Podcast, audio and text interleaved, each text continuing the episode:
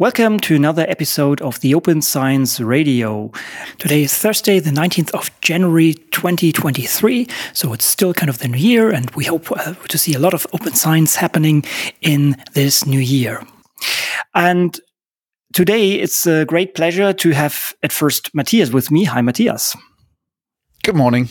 But more importantly, we we found um, the person to cover one very important topic, the uh, NFDI, the National Research Data Infrastructure, and uh, we could convince uh, York Sure-Vetter, the director of the NFDI, to talk with us. Hi, York. Hi, Konrad. Thanks for inviting me. It's a pleasure to be here so great that you made it and that we can discuss this topic with you a little bit. So this is a huge topic, in my opinion, and uh, we have quite some topics in front of us uh, to to cover this and to describe what it's all about. But before we do this, we would like to have a uh, yeah a look at your career and how you got to the position where you are now. Maybe you can briefly um, introduce your scientific career. Um, you, you're coming from the I would say engineering field in, in the broader sense. You worked a lot of knowledge management so on, so a very important topic that also contributes to NFDI, in my opinion, very strongly. So maybe we can we can start. What is uh, what did you study, and how did you um, get to the point where you're today? Yes, thank you for uh, giving me the chance to introduce myself. Uh, so I studied industrial engineering, which covers a broad spectrum of topics, in particular engineering, but also economics and then computer science. And computer science really attracted me a lot. So at the end of the day, I did my diploma thesis uh, in this area of in the area of applied informatics, and then started a PhD in that topic. It was the particular topic of knowledge representation using ontologies and semantic technologies for a better knowledge management in companies. So it was kind of a uh, applied topic uh, or, or, it was a it was a research topic with many applications in industry. Let's phrase mm-hmm. it this way, and this really opened for me the the can uh, or the uh, yeah this opened the box of research to me, and it was uh, the early 2000s when this research area really exploded.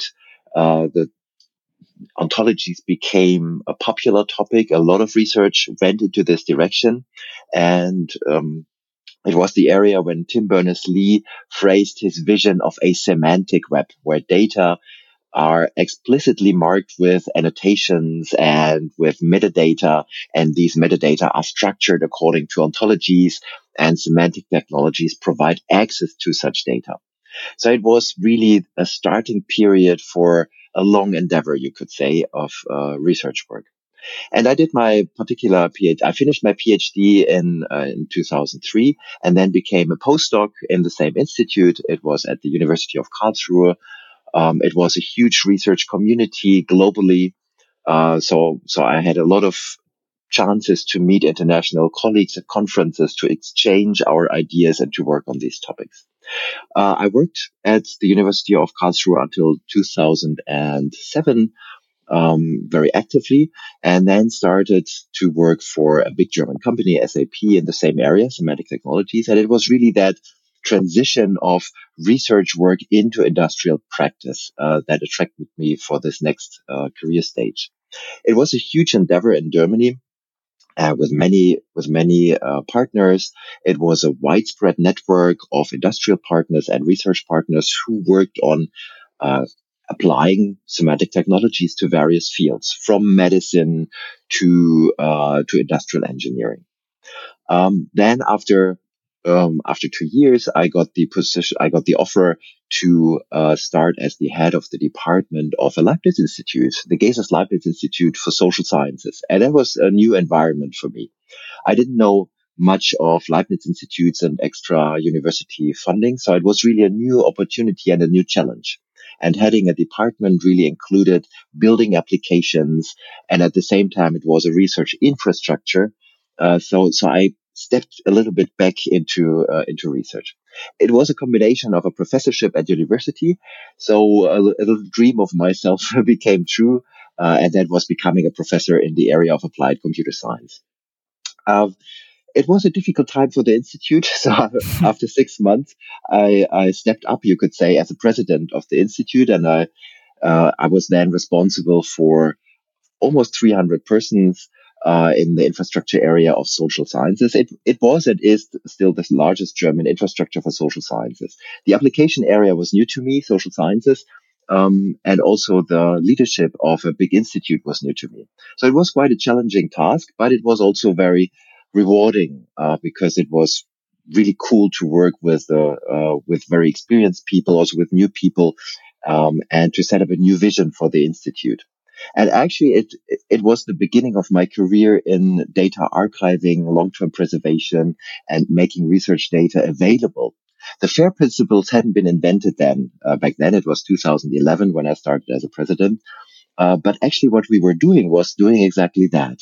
Uh, we founded uh, a registration agency where research data could be assigned with metadata, a metadata schema, and then they were being made available uh, along with a DOI.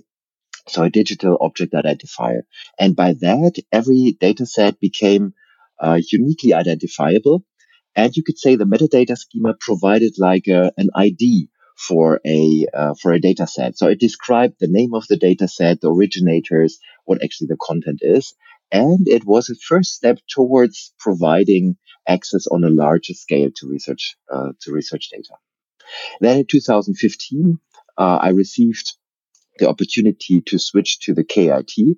So my former academic uh, birthplace, the University of Karlsruhe, turned into the Karlsruhe Institute of Technology, and I had the pleasure and the honor uh, to start there as a, com- as as a professor for applied computer science.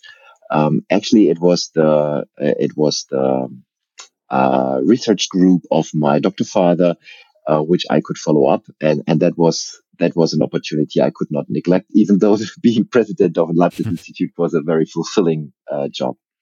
So I started uh, to going back to research academia, you could say, uh, doing teaching on a large scale, um, the introduction of computer science, knowledge technologies, applied AI. That were my topics. And I did this for five years uh, until 2020. And then the next opportunity waited for me and the next challenge. And that was really building up a national infrastructure on research data uh, from, from scratch. And that was really something completely new. So there were many ideas. There was great work, great work as a solid base. Um, it was the so-called uh, financing for about 10 years, which made uh, the environment quite stable financially. But it was this big idea to have a unique, sustainable, interdisciplinary approach to, um, yeah, to establish a fair research data management in Germany. And I couldn't resist. so in March 2020, I started my new position as a director of NFDI. Great, thank you. And and we see you had you had, you had quite a quite an academic life already, and um, I guess you did a very good job um, because otherwise this position wouldn't have been offered to you. Um, we we dive a little bit now in, into actually our our core topic, and so thank you for for uh, yeah showing this path that you had so far. And people might ask, so it's it's obvious you, you're German speaking, Matthias and I are German speaking. Why do we do this here in, in English? Um, the the reason for this is that the topic that we will discuss in depth today is um, the National Research Data Infrastructure in German, Nationale Forschungsdateninfrastruktur, and we think this is a or could be serve, could serve as a template also for other countries. And we know other countries are looking at this. And it's, it's always that research is happening on a, on a global scale and especially this kind of infrastructure is often serving communities that are distributed across the, the whole world. And this is why we decided to, to do this here in English. Um, so let's, let's try to, um, yeah, get this topic a little bit um, on, on the table now. And uh, this is now a challenge to, for you can you try to describe the NFDI in around 30 seconds before we dive deeper into that? All right, I'll give it a try. And you tell me whether it has been 30 seconds or not. Right. so, the National Research Data Infrastructure is an interdisciplinary approach to make research data available at your fingertips. And for that, we build on an approach where the where all research disciplines work together and we come up with domain specific solutions and we come up with uh, central services that glue together all the domain specific solutions. So, 28 seconds. Oh, wow. nice. I did practice before, so it was the first shot. Perfect. Yeah. Yeah and and we see this is this covering a lot of things, and we we would like to dive into this a little bit. So let, us start maybe with with the history of, of how how we how we got there. And you mentioned already the FAIR principles. So basically, um, the these core ideas for research data management uh, that the data should be findable, accessible, interoperable, reusable. You mentioned metadata already a lot, and this all started with this uh, publication in 2016, uh, where the FAIR principles were kind of um, yeah presented but as you said before, I mean, the, the, the concept of fair was, was there before and, and the thoughts and ideas regarding this were there before. And this paper was kind of a, a good way of, of bundling this and, and giving this uh, a name. How did this start then in, in Germany to get in the direction of, um, of the NFDI as we have it today? Mm-hmm. So the FAIR guiding principles for uh, scientific data management and stewardship, that is the actual title of, of the, the well-known FAIR paper, that was really uh, coming in the tradition of people working in the semantic technologies area, but it included also many more people coming from data stewardship and uh, research data infrastructure. And by bringing together these two worlds uh, that really made the difference, I think, with the paper. And it was just the right time to formulate these principles. And it was a smart way of formulating the principles because they didn't formulate a technical solution, but they rather form, formulated principles which can be implemented in a number of different ways, but ultimately uh, you want to achieve the goal to make the data findable, accessible, interoperable, and reusable. And I think this was a very good starting point. In Germany, there was also um, a huge community in semantic technologies at that point of time. Uh, I was part of that uh, community, for example, during my very active research years. Um, and so there, there was a, a large visibility of what, what has been, what, what, what the authors were doing in that area. And so it was quite easy to pick that idea up in many, in many areas. Uh, first of all, there was national funding uh, for coming up with domain specific solutions in that area. But also there was this discussion in the Rat for Informationsinfrastruktur and the Council for Information Infrastructures or short RFII, uh, where key people in Germany discussed what does it mean to have the FAIR principles and what do we need to do in Germany to come up with a holistic approach for research data management. And so in 2016, it was also the year of the recommendation of the RFII. In Germany, the paper is called Leistung aus Vielfalt. Uh, so it's, uh, it's a good question how to translate this. Uh, so it's, it's, um, um, how do you translate performance light? from diversity or something? Sorry? Performance from diversity or? Yeah, that's a very good. Services very good from diversity. Yeah. yeah. yeah. Performance in, in a sense of, uh, we are we are creating something that is doing something valuable and which is running for for some time uh, and the power comes actually from knowing uh, and benefiting from the different disciplines and bringing together the disciplines is what NFDI aims for at the core.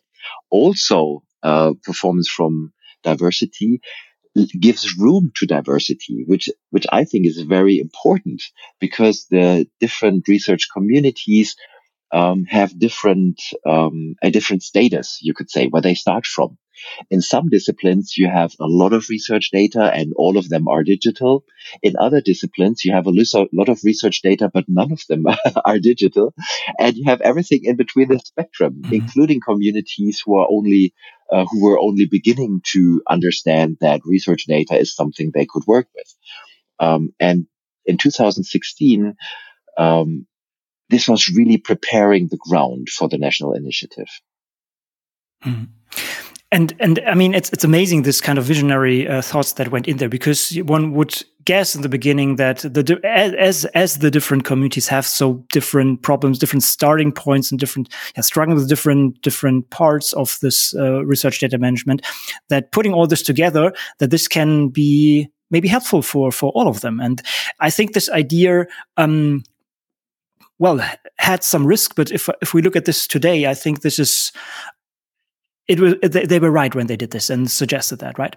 Um if we if we look at this how, how for, starting from from that paper how was it then politically happening? Um what was the the next step required to to get to the implementation of the nfdi mm-hmm.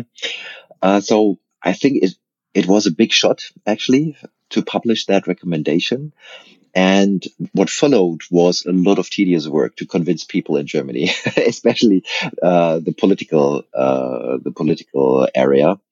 Um, and it was successfully done. So within 2016 and 2018, uh, a lot of discussions took place on many different levels, especially um, on the federal state level, but also on the national level. Because at the end of the day, what happened in 2018, to make a long story short, was this um, finance which was uh, being offered from politics, which is a 10 year base. Um, includes several rounds of, of, of several finance rounds, uh, includes a process to uh, to, to start the whole thing up, to come up with this idea of so-called consortia who are domain specific, then this idea of bringing all these consortia together in a national infrastructure. Uh, so within two years, um, I think preparing round had to do a lot of with convincing politicians and political decision makers to fund this huge endeavor and also to put in enough money uh, for this huge endeavor. Because at the end of the day, the aim is and has always been to address all research disciplines. And that requires to understand what are the next big steps in every single research discipline and what are the big steps that we all have to go together so that becomes um, what we will later talk about one NFDI, just mm-hmm. to, to, to, put this elephant into the room, mm-hmm. uh, to, to make the sum more than um, to make the whole more than the sum of the pieces. And this has to be um, a process which takes several years because it has to create trust. It has to create understanding of what the problems are. And it has to, it has to be team, team building. Uh, because we want to solve this in an interdisciplinary way. And the disciplines are very different. So if you're a researcher, you, you might not be aware that you're, that all the guiding principles you have in your own research area may not hold for other research disciplines. And I make an example here. So I come from computer science. Publishing a paper means writing a paper, uh, sending it in. Then there usually is a rigid uh, uh, process with sometimes double blind reviews, uh, huge discussions. Then papers are accepted and presented at a conference. Uh, and at the same time, the proceedings are being published. And there are other disciplines who have similar processes. Uh, but there are also research communities uh, that have a completely different process here, uh, which is also fine. So there's um, there. It, it's just a different tradition in which research is being conducted. Some some other conferences they invite people to give to give talks. Then there are very good discussions at the conference, and then later on you summarize uh, what the discussions have been. So this is a different approach for doing research and bringing them together these communities and saying we want to we want we want an interdisciplinary approach where every community uh, contributes in a fruitful and positive way. This this needs a trust level which first has to be created, uh, and, and, that cannot be achieved on the fly. So politics had to be convinced that this is an endeavor which might take some time. Mm through this process of uh, kind of uh, this idea growing, um, maybe even recognizing that there is a certain demand in order to progress, uh, like collaboration within uh, the different sciences. Um, there is something happening across Europe and across the world at the same time, right? Um, so the the topic of research data um, has been uh, at in 2016, I think, already uh, there for a couple of years. Um, and I think um, if we look globally or internationally at it, uh, we uh, can see that in 2013, if I'm not mistaken, the Research Data Alliance has already mm -hmm. come uh, come to being, which is, um, if I remember correctly, uh, kind of a uh, common uh, approach in between the European Commission, the um, National Science Foundation, um, and NIST, the National mm -hmm. Institute for Standards and Technology, if I'm not mistaken uh, to kind of build the um, the the technical bridges, but also the uh, implicit social bridges uh, for being uh, able to share um, research data openly. And from 2015 on, we see the European Open Science Cloud taking shape as a as something more than an, only an idea.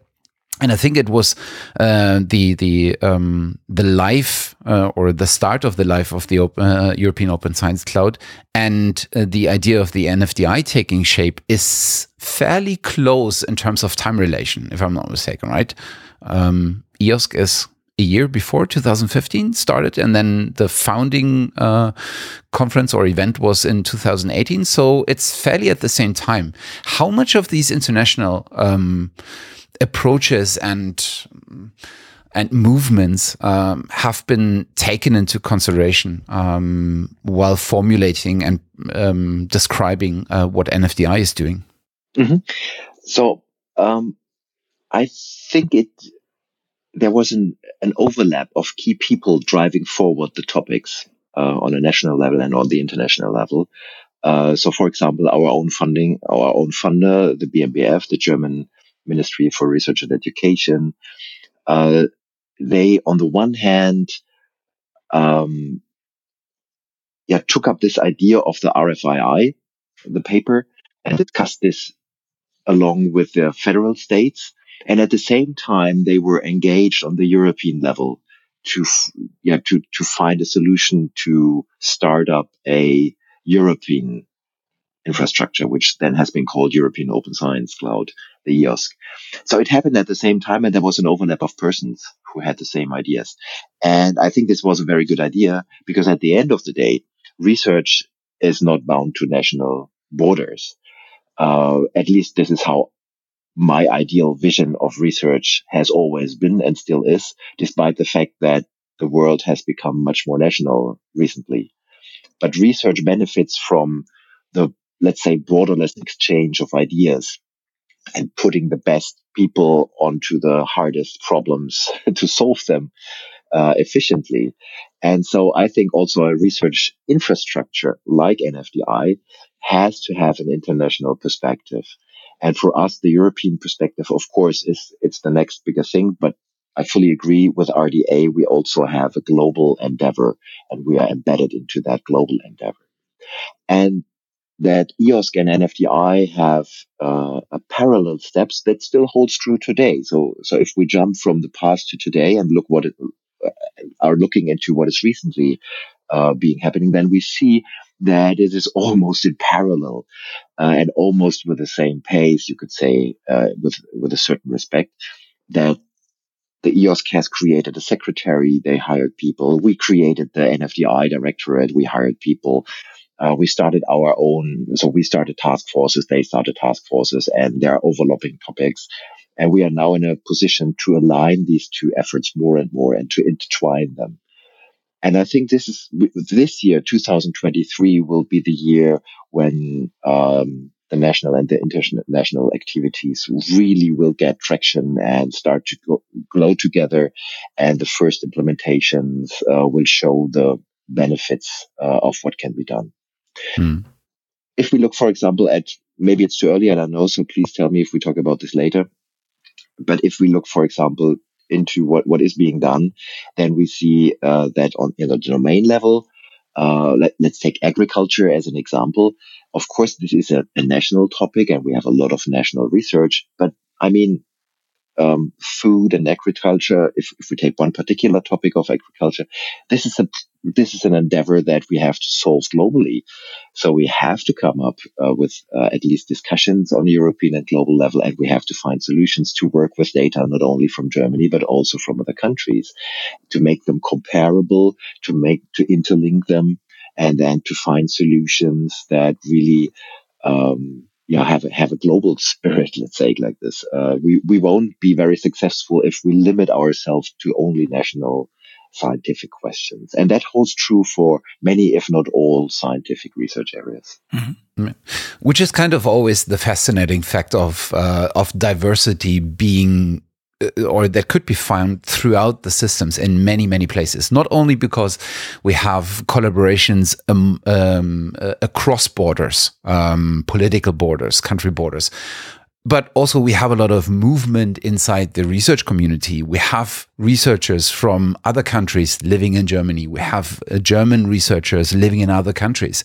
We have uh, research data doesn't doesn't stop at borders at uh, at at a passport uh, from a specific country, right? It's uh, it if you look at, for example, especially in social sciences, if you look at people, you're automatically looking at uh, at least a group of people coming from uh, completely diverse cultural backgrounds from from different countries. So you can find this diversity aspect in all of these fundamental uh, strings that uh, uh, that form the basement of, uh, of of research and of science and of these societal systems that are neighboring each other that influence each other. So even with something that is mainly uh, nationally, um, like the agriculture, agricultural system, even that system is um, is so um, intertwined with every uh, system and with every country around it uh, due to exporting food in other countries, but also taking crops from other countries, taking, I don't know what the fertilizers uh, that are uh, maybe not produced only in Germany, but in other countries. All these aspects really grow uh, into each other and, and formulate a fundamental argument for uh, looking at this on a larger scale. So that makes very sense. And it's actually exciting finally, because I remember us in 2014 and 15 asking ourselves, what the heck is EOSC gonna be? And for a long time, or at least what felt for a long time, for two or three years, nobody really had an idea that was really graspable. Mm. And now that really takes shape. And sudden, uh, suddenly we talk about uh, initiatives uh, that have now projects running within them. We have researchers, we have the first research results. We're now talking about infrastructure that is being available for researchers and that uh, has a strategic vision uh, what it wants to be in a couple of years. So that's really exciting for me. Absolutely. And I, I, I like to, I would like to make a technical example to make it a little bit more concrete. Mm-hmm. Uh, so, so how infrastructure can change the ways we are working. That, that is a general view now, but I'd like to make a concrete example, and that is the EduRoam system. Uh, probably you, you mm-hmm. don't ask what is this, you just use it. and that, that is a sign of a good infrastructure. If the infrastructure is invis- invisible and is part of your daily work, then usually it is a successful infrastructure. And for many years, there were many preparatory uh, meetings and works. And then for me, it was actually during my time as a president of GESIS when I was sitting, I, I still, I really remember that point of time. I was sitting at the airport in Oslo, uh, waiting on my plane, heading back. We just had a CESSDA meeting about, um, yeah, European social science data infrastructure. So we already worked on these topics. And suddenly my laptop said, you've got mails. And I, and, and, and my first, I didn't realize. I said, okay. So I answered my, my emails. And then I stopped thinking uh, because at that point of time, I didn't have an LTE mobile phone or something which would provide me access to any kind of wireless network. And my laptop by itself connected to the EduRoam provided at the airport um, and my Outlook did did what it usually did. it just downloaded my emails and and informed me about that, and uh, it really made click to me. And I said, "Oh, this is cool. Why do I have in this public place suddenly access to a, a free wireless LAN?" And and then I realized what the infrastructure already was capable of, and I did I didn't know of that infrastructure before, honestly spoken. Uh, I knew that from my own university, home university. I knew that there was an uh, EduRoam. Um, so I was, uh, yeah, this is okay, but, but so what's, what's the point? And then suddenly there was this, this moment in time that, that changed my view on the, on the whole thing. And by now, I think if you ask students, probably they know it. Maybe they, they don't know it, but most of them will use it during their daily life, uh, without realizing what kind of infrastructure this is. So it really changed the way we are, uh, we are working, studying, doing research uh, in certain aspects. And this is what we aim to do with uh, NFDI. We want to establish a research data management that is successful, that is embedded into the daily routines in a, uh, let's say, seamless manner. This is a big word, I know, uh, but we really, we, we really need to take care of that this is uh, as as embedded into the daily routines of researchers as possible, and solving problems uh, so that they don't have to worry about this, making their research more efficient.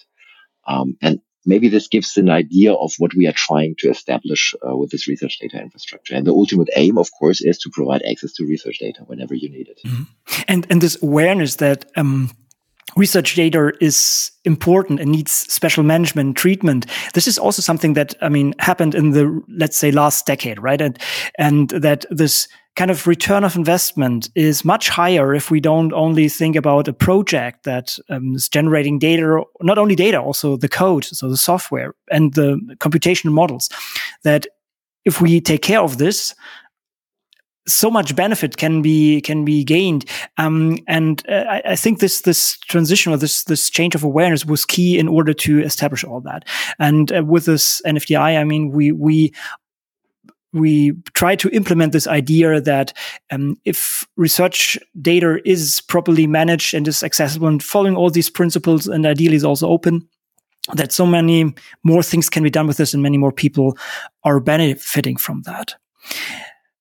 So let, us see. I mean, after, after now this kind of historical perspective and how we got there, let's see where, where do we stand now very roughly. So what, what is the NFDI right now if we look at that? Thank you for the question. I mean, this is really like a, a Steilpass, whatever you would say in Germany, steile Flanke. Uh, where are we now? In 2003, for the first time, we can we can claim a certain completeness of NFDI from a certain perspective. Why is that the case? Well, if you look at NFDI, it's it's it's a number of strings that are being intertwined. Let's have this picture here uh, to have a nice carpet at the end of the day. And the strings we're talking about um, are the following ones. First of all, it's the it's the very rigid selection process for the so-called NFDI consortia. Now, what is a consortium? It is uh, an agglomeration of typically 15 to 30 partners, sometimes even up to 80 partners, coming from one particular domain. Let's make one example. NFDI for culture brings together uh, researchers uh, from all the different cultural disciplines, from performing arts to uh, musicology, you name it. And all, all the partners um, are relevant to to come up with uh, formulating the big problems for of digitization and uh, digital shift in the cultural sciences. And this was one example for one consortium. Now we have uh, 19 so-called funded consortia at the moment, uh, which means we have the natural sciences, material science, including material sciences, the life sciences, uh, the social uh, sciences. It, in every discipline, we have at least one consortium. Um, forming up 19. And, and this year in March, we will have another eight consortia joining this whole uh, scenario. and with 27 uh, carefully selected consortia, we are what what the ultimate, uh, so we have achieved what the ultimate goal was. And the ultimate goal was to select in three rounds up to 30 consortia. So this process has come to a certain end. so beginning 1st of March, we will have all of them on board. Some of them started two years ago. That was the so-called first round of consortia, and they paved the way, you could say, for uh, for the two rounds following for the two following rounds. Uh, so by we, we will be much faster now integrating the third round into the up and running system, uh, which is really nice. So this is one of the one of the strings. A second string I would like to mention is the foundation of the NFDI directorate, which is what I'm heading as an NFDI director. Uh, and this is a central unit, you could say, uh, headed in Karlsruhe, um, which has the ultimate goal to uh, yeah, to strengthen the collaboration between the different consortia and to really push forward the, the national idea of all of this. So to establish the exchange of ideas and the exchange of knowledge and to uh, um, between different uh, scientific disciplines and, and infrastructure and also to to build up a governance structure where everybody has a well-defined role and can bring yeah perform in this role. And we have successfully created this organization. It's a non- non-for-profit organization uh, at the moment, my team has uh, 17 people, um, almost 18. you could say. Um, and what we are doing is we, we talk to the whole network, which, which means it's a network of roughly 800 people working in these, uh, by now 19, soon 27, uh, consortia. So it will soon be over a thousand people working in, in different areas of NFDI. And our aim as directorate is to coordinate and to push forward this whole network in central areas. We cannot do this by ourselves. Uh, and thankfully we have organs like the uh, consortia assembly where the different consortia uh, come together. So it's the it's 19 spokespersons uh, from the consortia, and it's um, four spokespersons from so-called cross-sectional uh, sections, and there we jointly formulate things like a joint vision, like a joint mission. Uh, we formulate what will be central services that our whole network needs, and we bring together once and again and in a continuous manner people from different disciplines in the interdisciplinary way. And this is where the first trust level has been established uh, at the consortia assembly. This is where people from social sciences frequently talk to people from nature sciences, frequently talk to people from life sciences, and so on and so forth. Uh, they all know each other. And jointly, they did something very great last year which will also start this year. And this was to start up a, a so-called uh, base for NFDI initiative. And this, when I'm talking about central services, it's this base for NFDI initiative that has been started last year and that just will be part of the eight upcoming consortia. And this is the really the, the last thing which I wanted to mention here. It's this joint technical work that we are, that we will be starting this year. It's, for example, this idea to have a, a joint identity management for whole Germany. So on top of EduRoam, uh, there's something like EduGain, for example, as an idea on an international level, but someone has to establish it and someone has to come up with means for an identity management. And this is one of the first things we want to address in NFDI this year, to have a central service where you could register with your home address from your own university or your own Fraunhofer, Leibniz, Helmholtz or Max Planck Institute uh, into this infrastructure. Um, authenticate yourself and then start working with cool research data, which is being made available uh, from our infrastructure. So this year is really this this first level of completeness um, and this first level of uh, now we can have a now we can shape a joint vision, a joint mission, and we start executing uh, on a with with concrete tasks and with concrete offers. Uh, so I foresee that this year also the first offers for researchers will be made made available, so they can log in, they can work with the with the offers, and hopefully do better research. And I mean, just listening to this, I, I hope it becomes obvious what kind of major task this is to bring all that together, right? And um, I, I, forgot my disclaimer. So I'm speaker of one of these consortia. So I don't have a neutral position here. Um, so I'm, I'm, speaker for NFDI from Microbiota.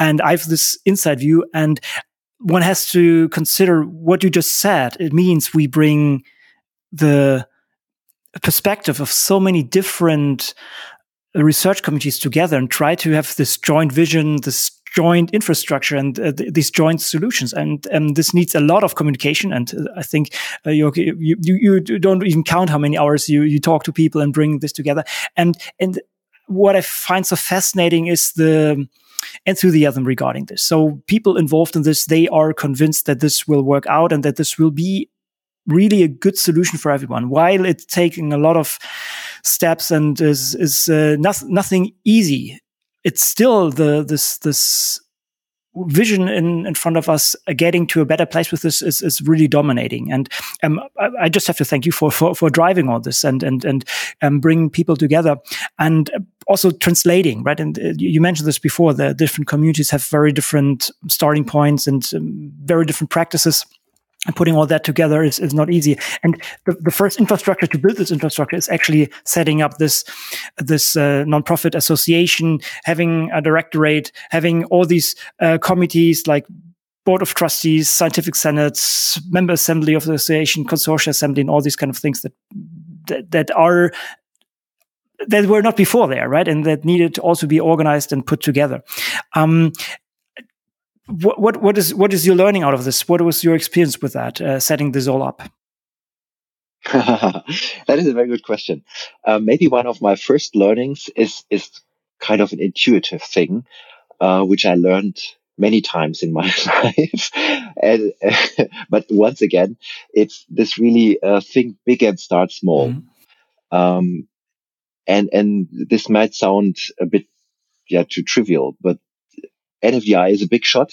Uh, but really to progress, you have always to think of the smallest possible next step that can be done. And then you have to do the step, mm. do do the step, right? Execute.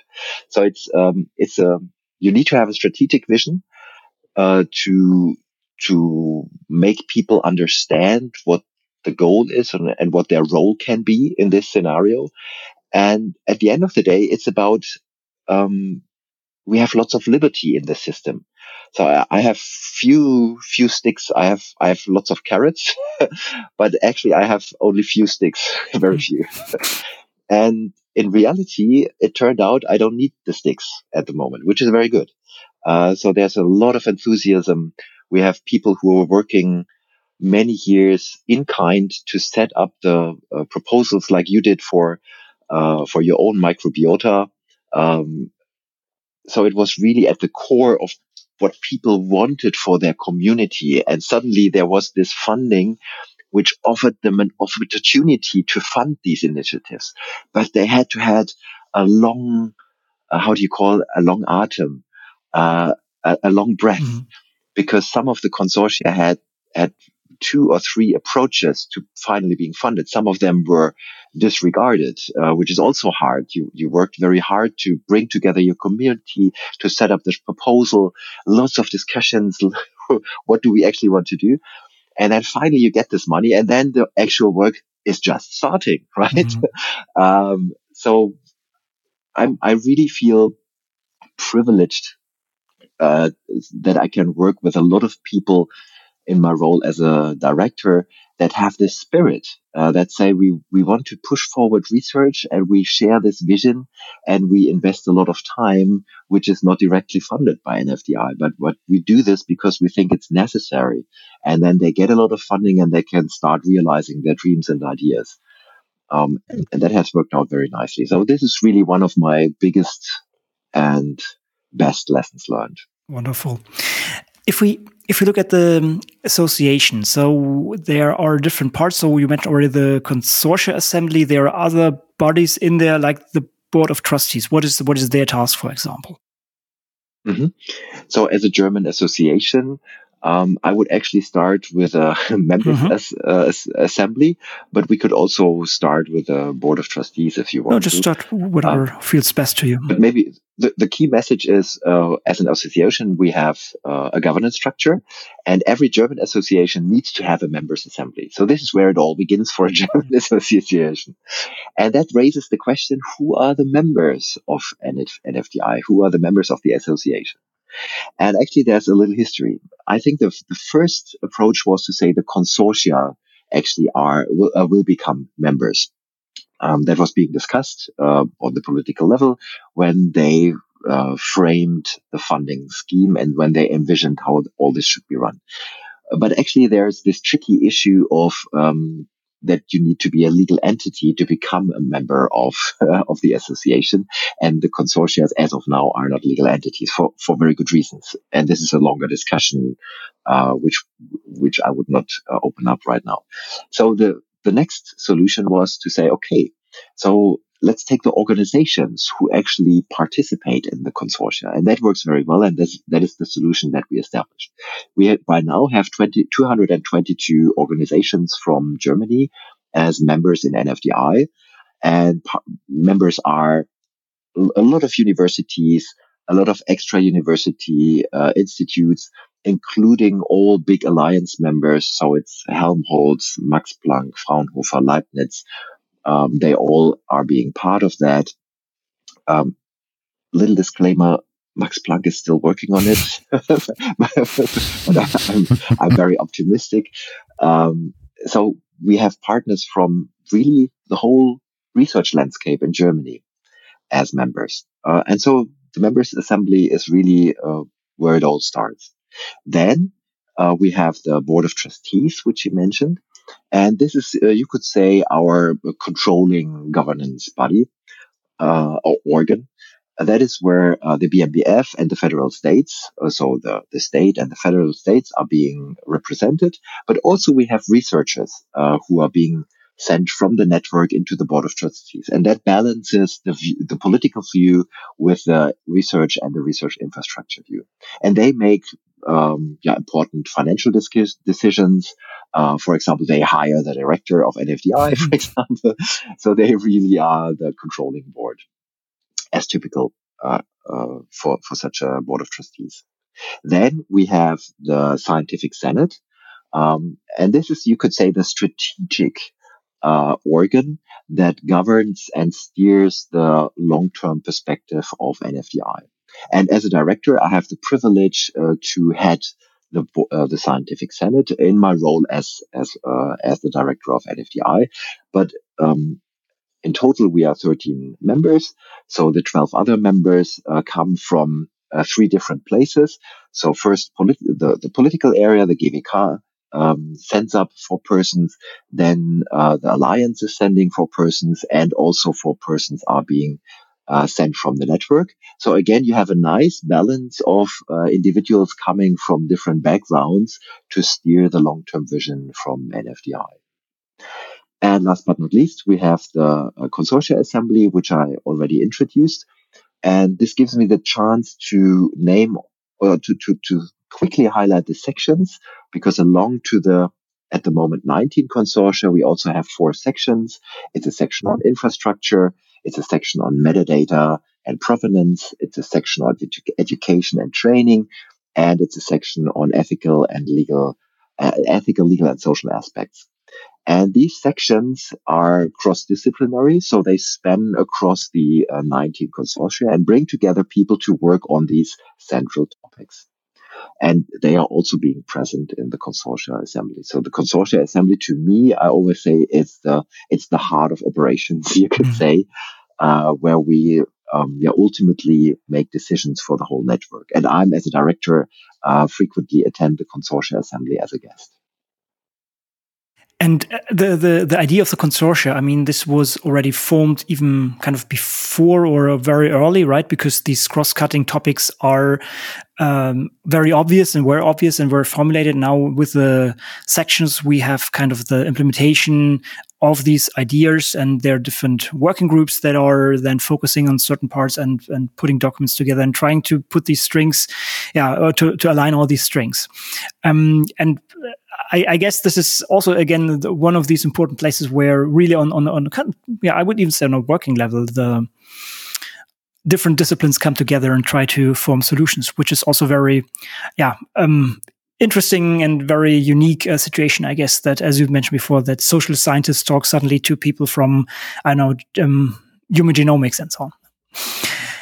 If we if we um, look maybe uh, again at a higher level or at a, at the foundations again, we I think we have not mentioned this um, the the funding of all this um, and the funding. So how, much funds are available? Because uh, you said no, we have uh, this collection of uh, consortia. They were often coming from communities that were kind of waiting for implementing these kind of infrastructures and and concepts. So if we look at the the, the funding where does the money comes from and how much is available and uh, if we think in terms of the the the procedure how the consortia were formed what was the way of getting there mm -hmm. so first of all um, how how did the consortia being are being selected and then how much money is available, maybe in that order. So it was a rigid process which was being uh, set up and provided by the DFG, by the German Research uh, Foundation. And they did a marvelous job in bringing together experts from a lot of areas. And since so many people from Germany are engaged in, in all these endeavors, it was quite of tricky to find enough people who did not have uh, any conflict of interest here. Mm-hmm. so it was, uh, it was a huge effort also there. And um, then in, in these three rounds, you had presentations, uh, careful selections. You had uh, different stages where uh, reviewers um, put their rev- reviews into place, and then were, they the, the reviews were summarized. All the reviews were put on the table and balanced, and there was a, a, a final strategic discussion on top of everything.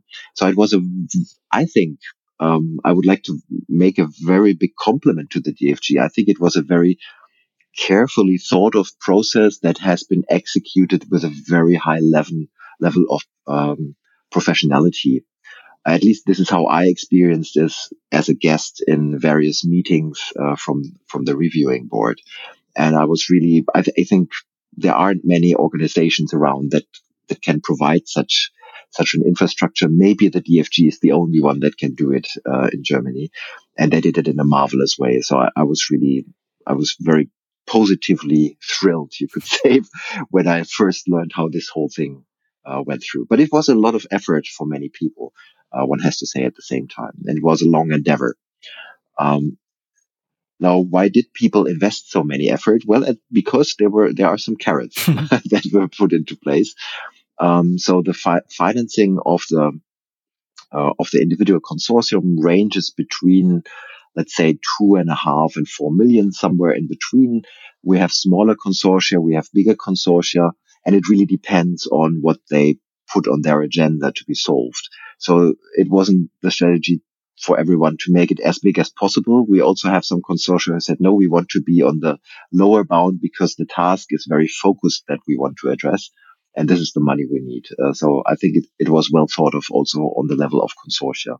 And then summing up everything, at the end of the day, by financing up to 30 consortia, um, the, the, the, general frame was up to 30 million euros per year uh, for the final stage. So, so this year we are beginning to finally reach the final, uh, the final finance border. But at the end of the day, of course, it it depends on how many consortia are being funded and how much money does every consortium get. So we will not have the full uh, the full 90 million euro per year that initially were being thought of, but we have slightly less uh, money that is being spent there. Mm-hmm. And um, the yeah the distribution of of these funds are um, kind of uh, yeah is also part of this whole infrastructure putting this into place and uh, I guess also kind of complicated which, which maybe not not cover here. But um, also this I mean has has to be kept in mind while while uh, the NFDI was started a while ago setting all this this this flows and so on this is was was quite quite some work I can uh, say also from my own perspective here. And so again this is all infrastructure that is that is invisible and that first needed to be established. And um, that is part of making the technical solutions then possible. But this organizatory part first, ha- first, first had to happen. Um, my, my question would should should we briefly briefly go through the different consortia and maybe here already a teaser um, we are planning to talk to some of the consortia uh, later in, in other episodes maybe not all of them but a few of them in order to give a few perspectives um, and maybe also visit some of the sections that you mentioned before the sections are, as said, the, the key part for yeah, bringing this together and implementing the actual solutions and also the kind of partially the preparation for, for base for NFDI. Would it make sense to walk us through the different, um, consortia, maybe in, in the, in the rounds that we, that we, uh, followed? Mm -hmm. Yeah, if you want yeah, to. Let's, let's do sure. this. Mm -hmm. So uh, so how do we do this? Let's let's what is your plan? Let's let's maybe start with with the first round, and because as you said, they did a great job in terms of um, yeah, in terms of making the ground for the others. For us, it's much much easier. So NFDI for Microbiota is a is a consortium of the second round, and we we know all the struggles that happened already before, and and and for us it was maybe much easier. So let's maybe uh, let's start with the very okay. first round. Yeah. I, I, make a I make a quick pitch. Yes. Let's mm-hmm. let's do it like this. Uh, then um, alphabetically pro- uh, sorted alphabetically. Probably it's DataPLANT to start mm-hmm. with. Uh, this is really about plant research uh, data and brings together yeah consortium that does basic plant research and that faces the challenge of establishing well an RDM system, of course, research data management uh, for the collection, processing, exchange, and research archiving of research data sets in this area. And uh, they are working especially on, uh, let's say, uh, providing a context of research data. So for them, it's very important to know uh, in which context research data have been collected. And so they, they come up with a metadata schema, for example, to do that and with an infrastructure, software and services to actually provide this context. Uh, is this the level yeah, of detail which is absolutely? Okay? I guess we have we have basically uh, thirty across us. So I hope this is not a too hard job for you going through all this. But it would be great. I think it's for listeners. It's good to get a quick overview. Yeah, sounds good. Yeah. Okay, sure. If you can maintain uh, that for all of them, uh, you'll find me on the ground worshipping you forever. okay, we recorded that. So come back to that. yeah. Nicely done. Okay, uh, let me think. So next would be then uh, GHGA, I guess. That's the German Human Genome Phenome Archive. And this really is an endeavor uh, that from the very beginning was embedded into uh, a European perspective. And it, it's, it's, it's it's really something special, you could say, which is being done there. They collect the genomic data from patients, which is a key technology in biomedical research, as many of you know. And of course, Konrad, to you, it's a, it's a home turf. Uh, this type of data is generated in diagnostics uh, and personalized therapies. Um, and, and we really need this, this data to fight many different diseases. Uh, so it's it maybe it's not so known, but we have many so-called rare diseases. The problem is we have lots of these rare mm-hmm. diseases. Uh, what does it mean to have a rare disease? It's a disease which is, is maybe not like cancer, which is a very common disease, unfortunately. Uh, so we have many patients and we have many data about it, uh, about this. Uh, but we have a lot of diseases where, where the numbers of patients are not so big, but those patients are suffering, um, yeah, and struggling, of course, uh, from their, from their diseases. So the problem there is to get enough data to be, for example, statistically significant, uh, to, to, yeah, to, to be able to detect things. And so they come up with clever ways of bringing together the data that are there, uh, to have a critical mass of data. Um, and that is really at the core from my perspective. I hope it's correctly being rephrased from GHGA. And we not only do this in Germany, but we also do this on, uh, on the European perspective. So you could say that GHGA is a German, it's, a German or a national node uh, of the of the European, which is called the European Genome Phenome Archive, so the EGA. Uh, and so the GHGA and EGA they complement each other's quick advertisement at, at this point in time. Uh, the uh, GHGA also has a fantastic podcast, uh, Der Code des Lebens, Code of Life. So yeah, recommendation true. at this point. Yeah, it's really cool. I also listen to that frequently. It's it's it's nicely done. Yeah, kudos. Uh, let's let's continue with KonsortSWD. It's the consortium for the social, educational, behavioral, and economical sciences. Uh, so that you could say I have a little more in-depth knowledge because I was working uh, for the GESIS Leibniz Institute, who is the coordinator. Um, and this is really strengthening, widening, and deepening the uh, the access to social science, behavioral, educational, economical data set, uh, data sets. In fact, this community has a long and strong tradition in working with uh, data sets. And, and so data archiving, for example, is being done uh, at a data archive on a national and international level already. Uh, and what uh, KonsortSWD does is bringing together as an an already existing infrastructure of so-called research data archive uh, uh, um, centers, RDCs, research data centers, and they are providing access to uh, personal sensitive data. This is data which cannot be put in the wild. You just put it on the website and everybody can download it. No, please don't. Uh, this is this is data where access has to be restricted according to, uh, for, for example, DSGVO uh, or GDPR in English. Uh, and so they provide access and means and processes and technologies to, to be able to work with this data. And actually there's a quite vivid network of about uh, 40 such uh, research data centers in Germany, including, for example, the RKI, the Robert Koch Institute, where researchers can work with data under these uh, special circumstances.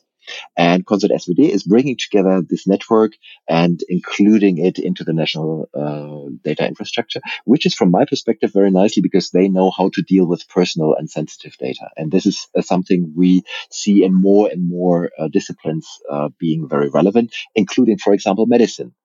Uh, so solutions that that allow us to work with patient data, they need to be respectful of GDPR, of course.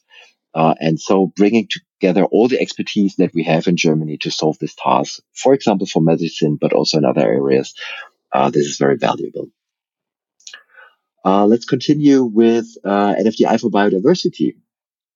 I think this has been an, an underestimated topic for a long time, but now we see that everything is connected together on this planet. Uh, so we see a climate crisis, which is being well covered in the media. But at the same time, we also see a crisis in biodiversity. So the, the number of existing species is decreasing every day in, in numbers that are really frightening. And so we have to, we have to deal with that.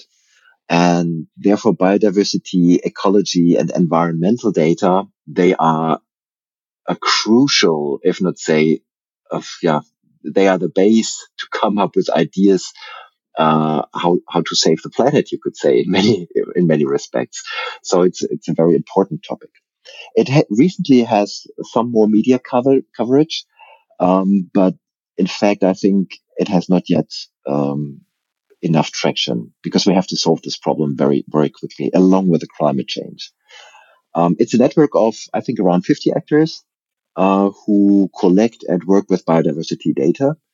Um, and so it's a it's a it's a good starting point, but all, again we have to be included into the international perspective here. Um, so this is also one of the consortia who is very well connected uh, with many international partners. Mm-hmm. Let's continue uh, with NFDI for CAT. Uh, it's the NFDI for science is related to catalysis. So cat is sometimes we, we make this little joke. Uh, it's not cats. it's the catalysis. Um, and, and this is one spec- this is, this is a consortium who has a, let's say a narrower focus, but the focus is very important, uh, again. Catalysis is one of the research areas which also has the potential to solve huge problems that we have, in, including making contributions to the uh, climate uh, change or, or, solutions for the climate change. So it's about chemical engineering and process engineering. Catalysis actually is a fairly complex area, if I understand it correctly. Uh, I do have some chemical knowledge, but but I'm not an expert there. Um, but uh, what I also learned is it's it's an interdisciplinary field, which is very interesting. Of so it's an interdisciplinary field of sciences that has as a goal to have efficient production of a wide range of products for different industries and at different production scales. And this is one of the consortia that have a strong link to industry. In fact, the idea was for this consortium, if I know correctly, came from industry. So a lot of industrial partners said, we, we need a, a central point. We need metadata schema, which are harmonized and which are harmonized across uh, the, our industrial sector. And they stimulated uh, the, the formation.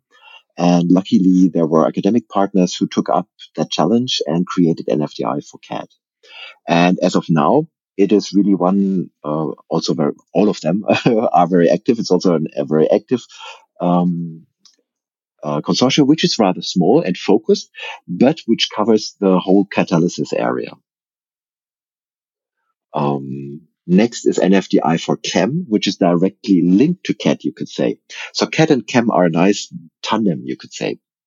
NFDI for chemistry is, uh, is a more broad consortium. So here a lot of different areas from chemistry are brought together in this consortium. And here the ultimate aim is to have an open uh, infrastructure for fair research data for all kinds of chemistry data. It's uh, data producers and users from university and non-university research uh, institutes that are coming together here. They include also, for example, the German Chemical Society. So very often these uh, domain-specific societies are being included as partners or via letters of intent. And in NFDI for Chem, this is very prominently being done. Um, there's also the Bunsen Society and the German Pharmaceutical Society. So they really include a lot of stakeholders here to bring together all relevant partners. And the key steps here is to collect, store, process, analyze, disclose, and reuse uh, research data for chemistry. So it's the whole research data lifecycle that should be covered. So chem in contrast to CAT for CAT is a very broad uh, approach here. And having both uh, gives us the opportunity to understand a discipline very specifically and to solve at the same time larger central problems. So, uh, and this is a nice example of this, uh, this too.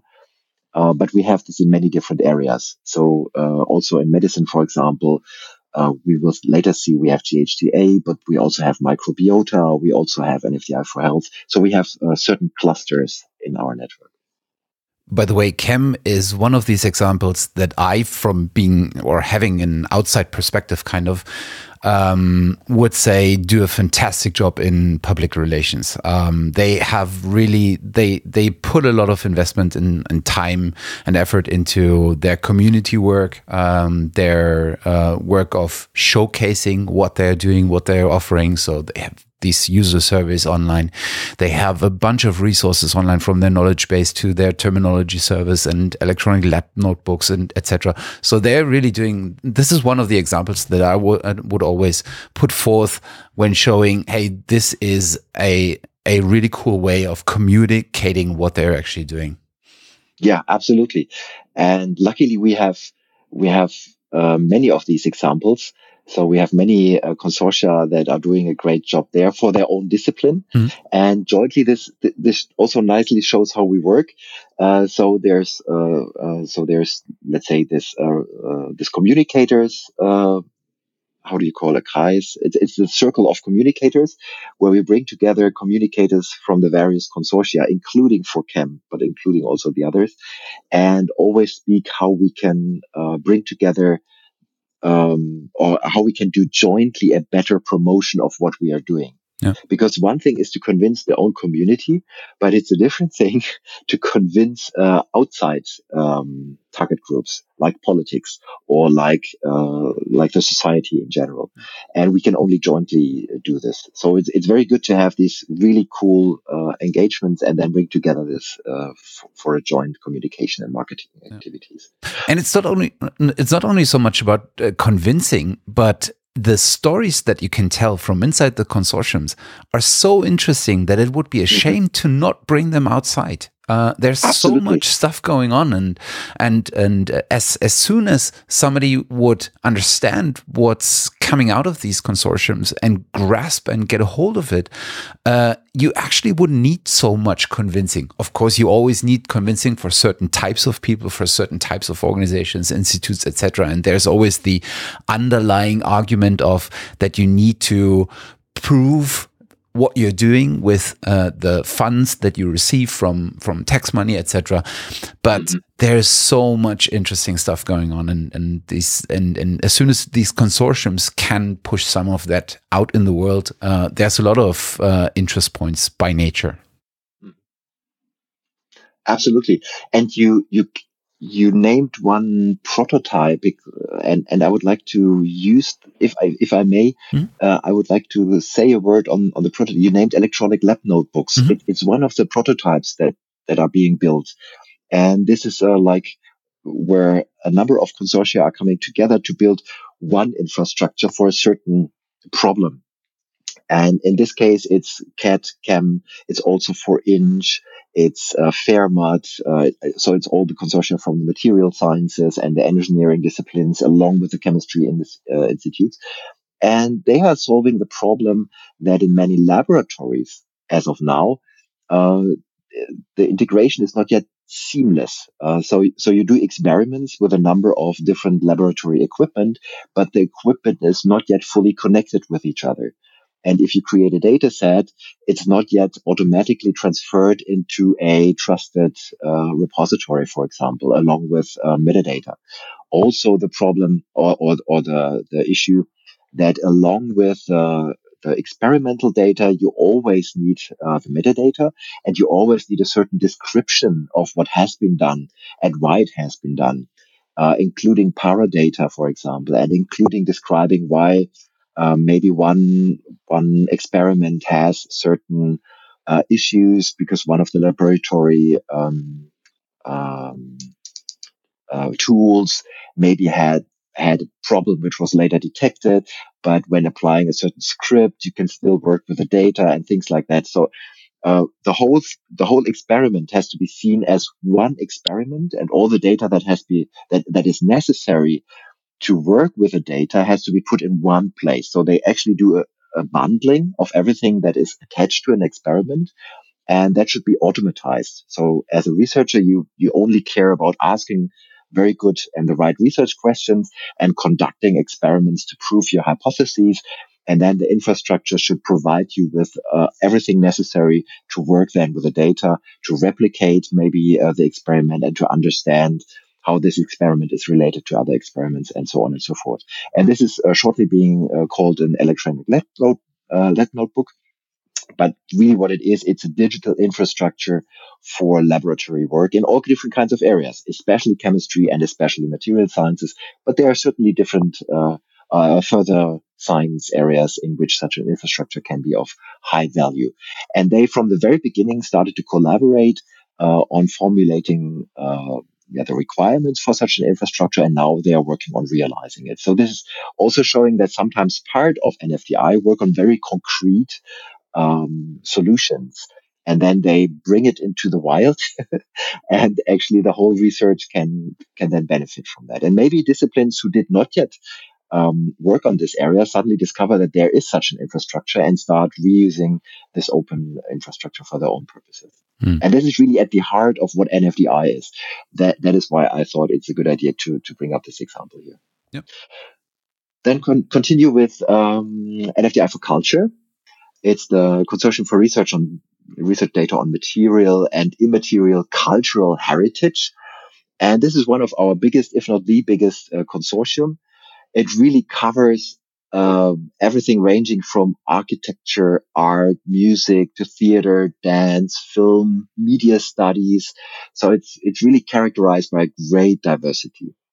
Uh, it's university institutes, art and music colleges, art academies, galleries, libraries, archives, museums, uh, and sometimes even individual researchers. Um, it's it's really a huge endeavor, and they are doing a marvelous job in coordinate, coordinating uh, this huge network. And they are what I would call, and it's really in a very positive way, they are kind of nerdy.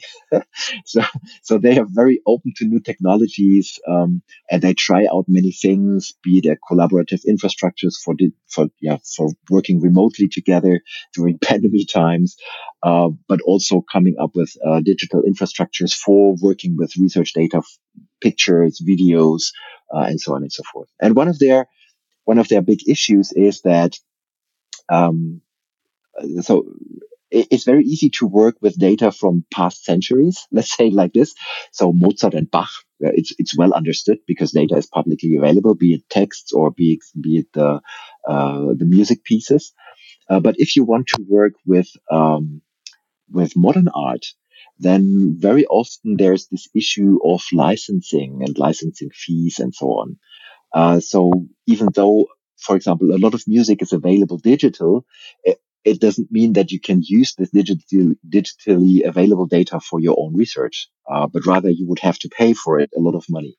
And a single research institute would not have the money to pay all that.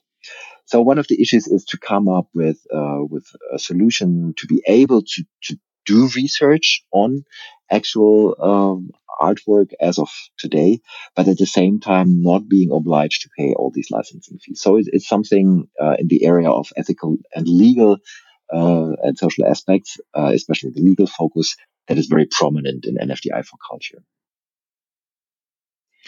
Let's continue with NFDI for health. Uh, so this is bringing owls to Athens here in this podcast. uh, it's the NFDI of personal health data. Um, and this is, uh, of course, closely related to what GHGA is doing.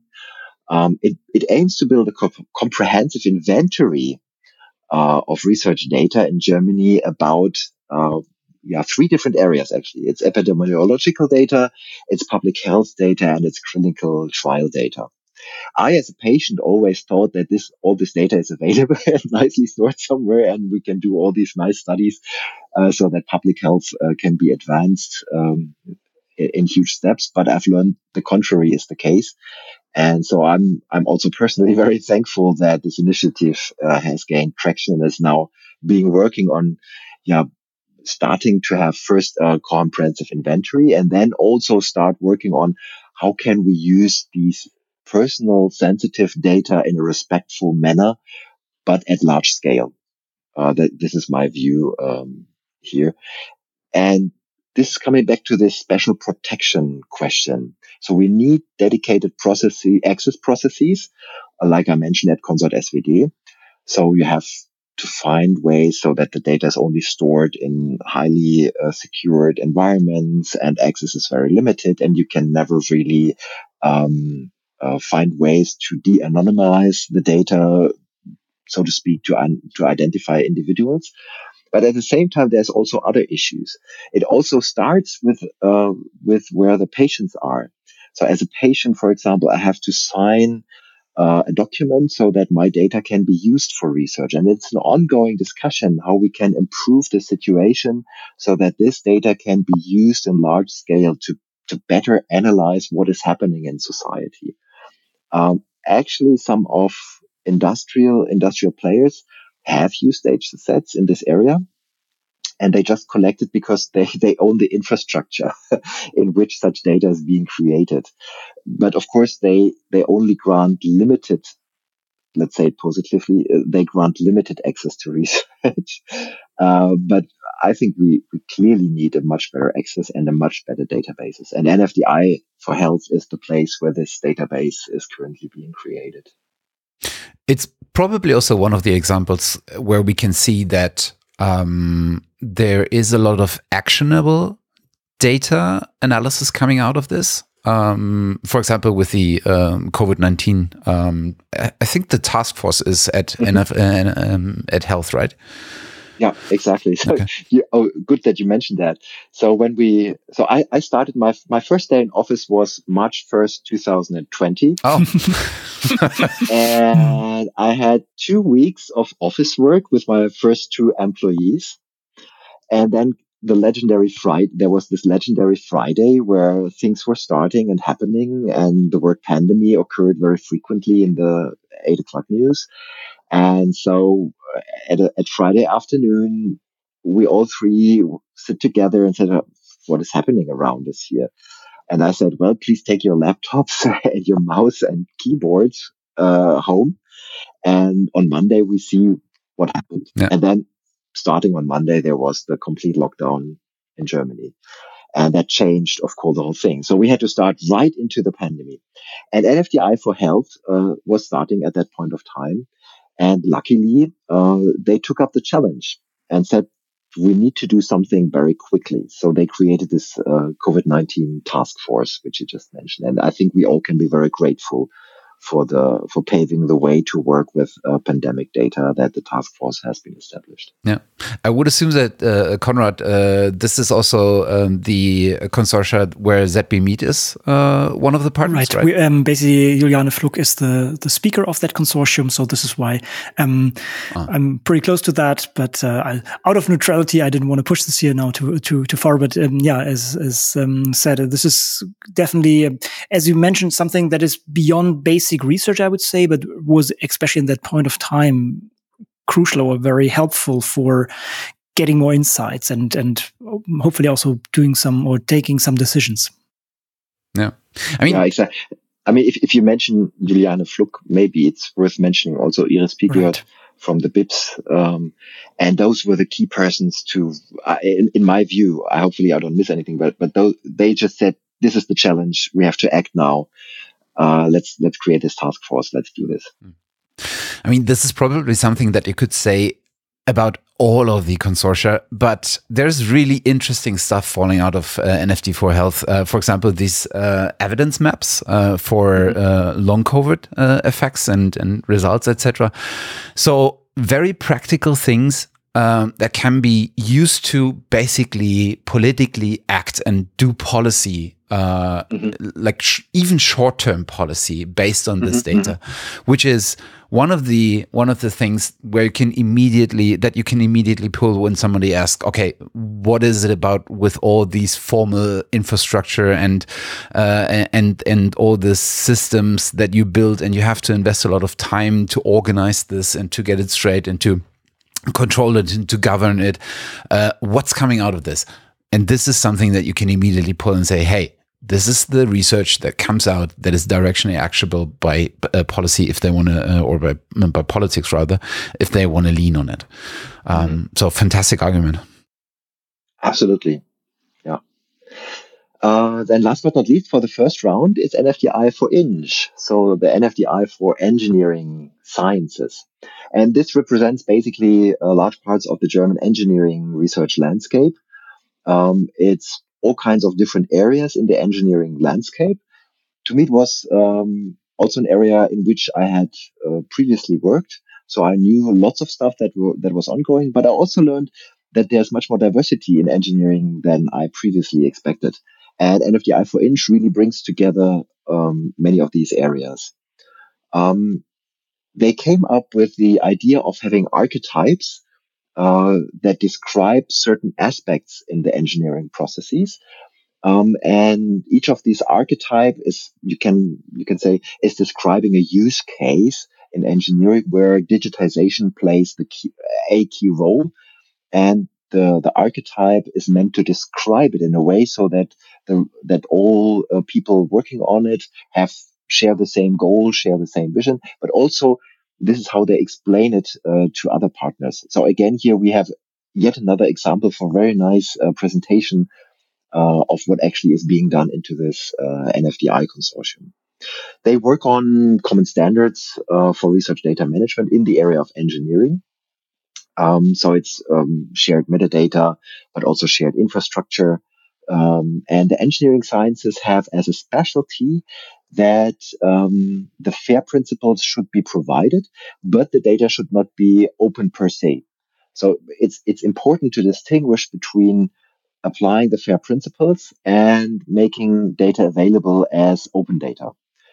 Uh, we already had the example of private sensitive data in the area of social sciences and also medicine, uh, which is uh, which you cannot simply due to legal uh, restrictions and also due to uh, the sensitive nature of the data, you cannot provide it as open data.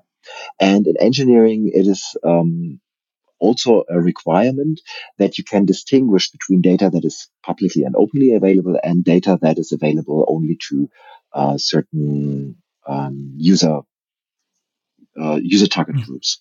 And then you have to provide means so that these user groups can uh, seamlessly work with this data. And this has to do with, uh, of course, economic reasons that a lot of engineering work is being done in the industrial context where uh, you want to be faster than competitors, for example, and you want to have a competitive advantage. And of course, working with data and simulations uh, nowadays is a way to achieve uh, competitiveness in, in such areas. So for good reasons, the data should be fair findable, accessible, interoperable, and reusable, but only um, accessible in certain contexts. And NFDI for inch aims to address this for the engineering side. Mm-hmm. There, there's a very good um, description what's the difference between fair data and open data uh, by GoFair. We will link this here for everybody who would like to dive deeper in this because this is an important distinction. And sometimes things can be fair and open, and sometimes you have to choose one. And um, at least for making stuff fair, there these guiding principles are, are key. And openness is then another perspective, and th that has to be negotiated often. how how open stuff can be. Mm. NFT for inches, by the way, uh, also one of the uh, consortia. Uh, I'm not sure if all of them have done it, uh, but I, at least I know that they have done it. Um, who published um, at least an excerpt from their funding proposal um, mm -hmm. on Zenodo. Uh, I think a bit over 100 pages, so it's not everything mm -hmm. from the funding proposal. but this is really interesting to read and also to kind of look at the document, how it's structured, how you would uh, lay out the ideas of, mm -hmm. of these consortia. Um, so they have done it. Um, they most of the other consortia, I think, have also published their letter of intent, etc. Uh, but I know that because I've looked at this document and we'll link it. It's an interesting read. I, I, can also say, Matthias, um, the one from NHDR from Microboot is also uh, on, on the way there, but others have done this as well. Not not all of them, but many have done this. And um, I think the limit was 120 pages, and clearly the financial part is often removed for the uh, in, in, the public documents, but the core ideas are then there, and basically the yeah. um, cleaned up versions are then available to the public. Some on Zenodo, some are on on Rio Journal. Yeah, we can we can link a few. Cool. Nice. Concludes round first. Oh, we finished the first round. Yeah. that was quite an endeavor, I have to say. We have our deepest respect. so let's let's take the second round. All right. Uh, we start with with BERD, of course. So BERD at NFDI is uh, covering economics, and in that it nicely um, it, it nicely fits to KonsortSWD from a certain perspective, um, but addresses uh, the focus of business and economic and related data all in one place, as they like to say it. Um, the idea is to apply artificial intelligence and other clever means for statistical anal- analysis to uh, economical, uh, yeah, to data coming from the economical sciences. And the economical sciences, um, over the past decade discovered that also different media types are of interest. So of course, uh, they, they, have a long history in tracking what, what the DAX does and other, and other, uh, stock market tickers. But, uh, but they are increasingly, uh, they are focusing on using videos, images, audios, uh, in addition to text, uh, data and sometimes even mobile data nowadays, um, to make economic predictions, for example. And so the BERD consortium addresses this. How can you work with uh, different media types and how can you work with big data in different media types? Because a lot of these data types, uh, they, they explode as soon as you start collecting them. The data volume easily explodes. Uh, so you have to understand how, how to take care of that. Uh, so at the end of the day, BERD will provide an infrastructure to deal with these different media types for economic research questions. Fun fact. Uh, I heard a couple of months back uh, a podcast where uh, this consortia was mentioned, and mm -hmm. I was writing uh, a site, so it was only one ear and half of my brain uh, listening to the podcast actually. Uh, so I listened to it and I understood Bird of NFDI and talking about ducks. And what I understood is bird as in the bird and ducks as in the dug. But it's, and then realizing after 10 minutes that it's not about ornithology. okay. Okay. Interesting. Yeah. Yeah. Nice. The brain plays. Okay. Let's, it also can be said. Uh, so I highlighted that we have four sections mm -hmm. at the moment. Um, what we do is we have a strategic process in which we identify topics, cross, cross-cutting topics. And the first four sections stem from the first uh, rounds of strategic workshops along with the first round of consortia. And when we redid this uh, workshop series um, jointly with the first and the second round of consortia, uh, we re-evaluated uh, cross-cutting topics. And at the end of the day, industry engagement came up as a new topic for a section. And of course, BERD and other uh, related consortia were, were pushing that, including also the engineering and material sciences. And they said, yeah, we, we need to establish uh, means to close, closely work with industry. And so we are in the process of having a, probably a fifth uh, section during the course of 2023. And BERD is at the, along with others, at the core of pushing this initiative. Uh, let's continue with uh, Daphne, DAFNE for NFDI. Uh, DAPHNE stands for Photon and Neutron Experiments. So this is really coming from the nat- natural nature sciences. It's about um, open and fair infrastructure for RDM in this area. And uh, it deals with data coming from um, photons and synchrotron light sources and neutrons. So it's these really large scale experiments where you try to understand what happens on on the micro level of of uh, material uh, sciences. It's a quite diverse field of research. There are thousands of researchers uh, worldwide that are working in these fields together, um, and I think it's even thousands in Germany uh, that are working on this uh, on, on this issue, and they collect huge volumes of data so in, in, in, in, comparison to what I talked about BERD, this is uh, orders of magnitudes bigger. Uh, so it's about petabytes that are being generated every year. Uh, this is really large volume. The trend is rising because more and more of these experiments are being conducted and the data, the sheer data volume is one of the big challenges they have to address. Um, in this case, we don't have uh, privacy issues. At least I'm not aware of. uh, so this data is more or less openly available, but the sheer volume really is what has been taken care about. You cannot simply move this data from one place to the other place. Uh, you have so so for example there you have to think about how to get the algorithm to the data so that you can make experiments in other cases you bring the data to the algorithm uh, but in this case very often you have to bring the algorithms to the data and one interesting thing what i learned there is that um, if you deal with such uh, such experiments those are experiments that are unique so if you conduct such an experiment, this also holds for astronomy, for example. If you make a snapshot of of the galaxy, so that would be the contrast, the macro level, uh, then then this experiment is unique in time. You can you can never repeat this experiment. Whereas in other scientific disciplines, uh, you aim to have experiments that are repeatable, so others can can see if you did it correctly, and they can prove the hypothesis with their own data from an own experiment they conducted according to what what has been done in a different way. But in this case, it, it's it's irreversible. So time progresses and matters change uh, on the macro and, and the micro level, and you can only do it once and then have to work with the data afterwards. So whatever is wrong in producing the data will cannot be corrected afterwards. Um, and this is a very special requirement they have here. I think they also have it in in other nature sciences uh, consortia as well as a task.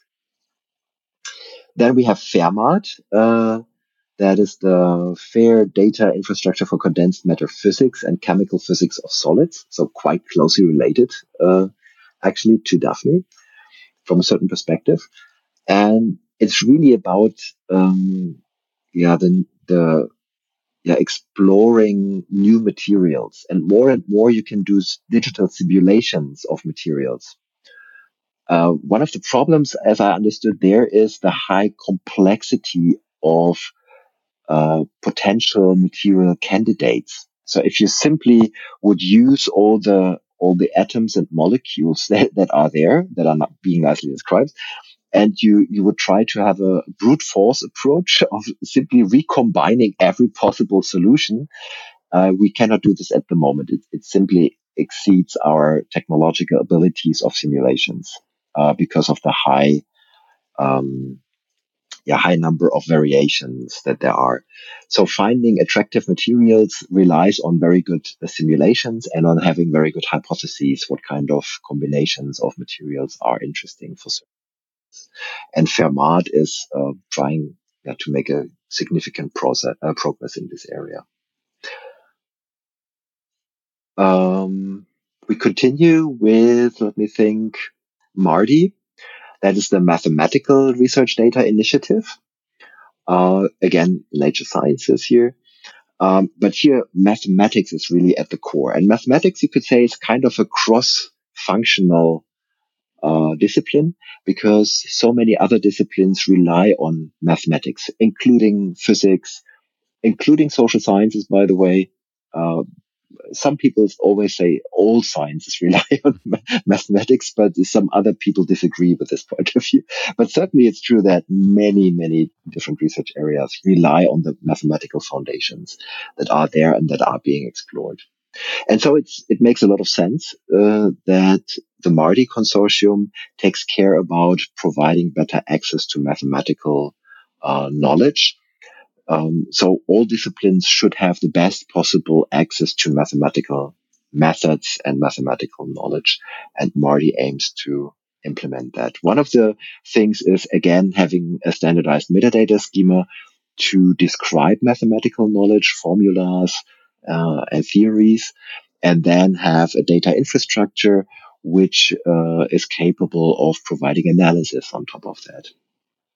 And so it's really integrating uh, different areas from mathematics like computer algebra, scientific computing, statistics, increasingly machine learning and artificial intelligence.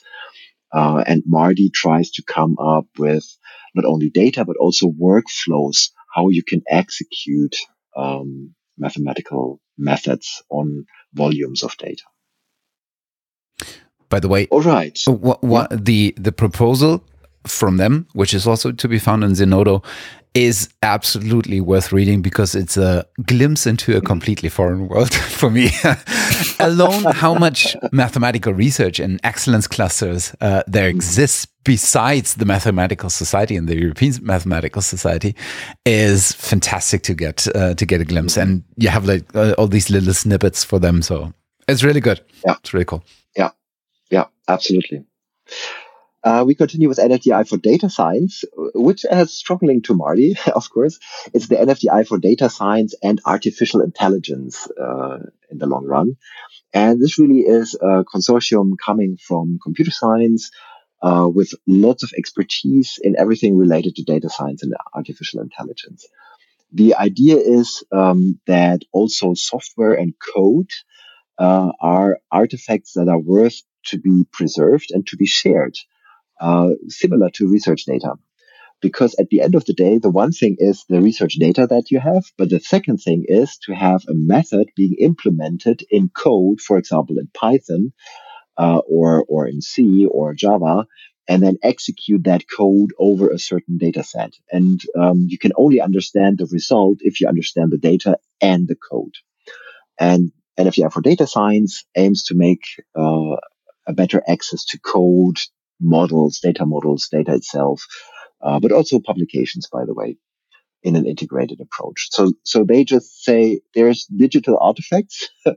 um, they have in different flavors, and we have to provide the best possible access to that to automatize things. So NFDI for data science is very closely related to all nature sciences, but it actually has a link also also to all other uh, consortia. But at the end of the day, uh, more and more disciplines are being reusing machine learning and knowledge representation to do analysis.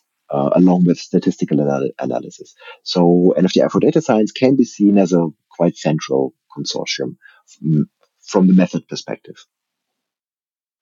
Uh, let's continue with NFDI for Earth. That is the NFDI consortium for the Earth System Sciences.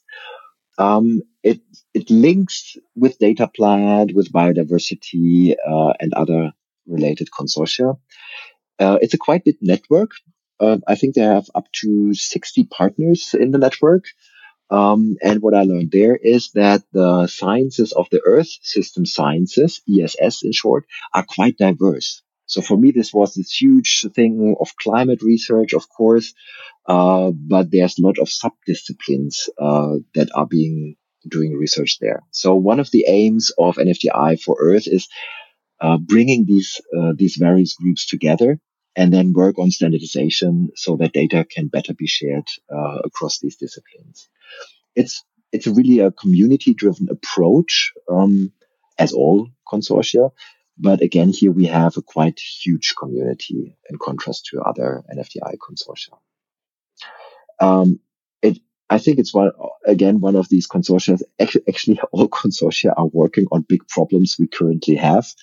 Uh, but not all problems are so well known as the climate crisis. But NFDI for Earth certainly is in the center of finding solutions how to better deal with the climate crisis.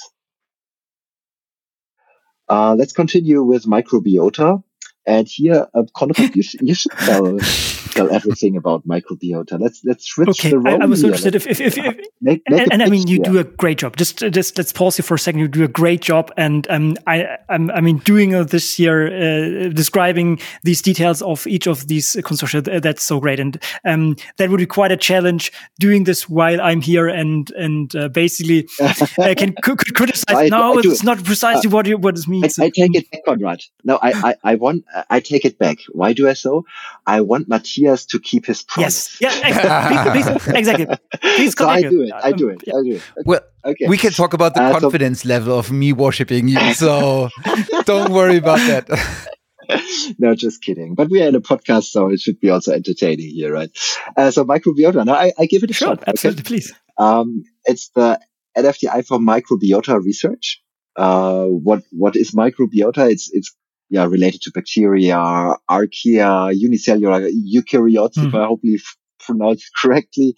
Uh, and last but not least, viruses. And this is why it is, of course, so important in the current pan- yeah, we don't have a pandemic situation according to many public people, uh, but we still suffer from it. Uh, so of course, to better understand um, what is going on uh, with viruses is, is yeah is at the center of microbiota.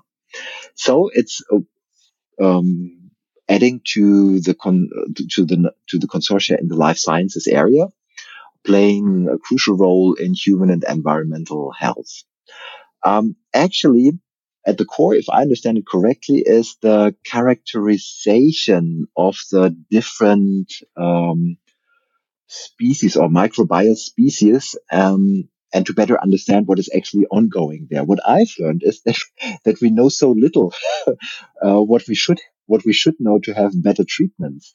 Um, so I always thought that after finding a virus, you know exactly what to do, but I've learned the mm-hmm. contrary. And so I think it is quite important to really push forward this area of research here. It has uh, lots of, so it, it, it, it's like a star that has beams into, into many related areas, including medicine, agriculture, including also climate mm-hmm. protection, by the way. Uh, so it's also quite of a cross-cutting research topic, you could say, uh, with effects in many different related areas. Um, again, it's about generation of data sets that can be reused according to the FAIR principles. And it's about um, allowing for, I guess, simulations uh, in a very scalable way, a way because you have to do a lot of research there, a, a lot of repetitions of experiments uh, to have substantial, uh, to yeah, to make substantial scientific contributions here. Microbiota, if I remember correctly, also has about 50 partners. Please correct me here, or even more than 50 partners. So it's also quite, quite large network.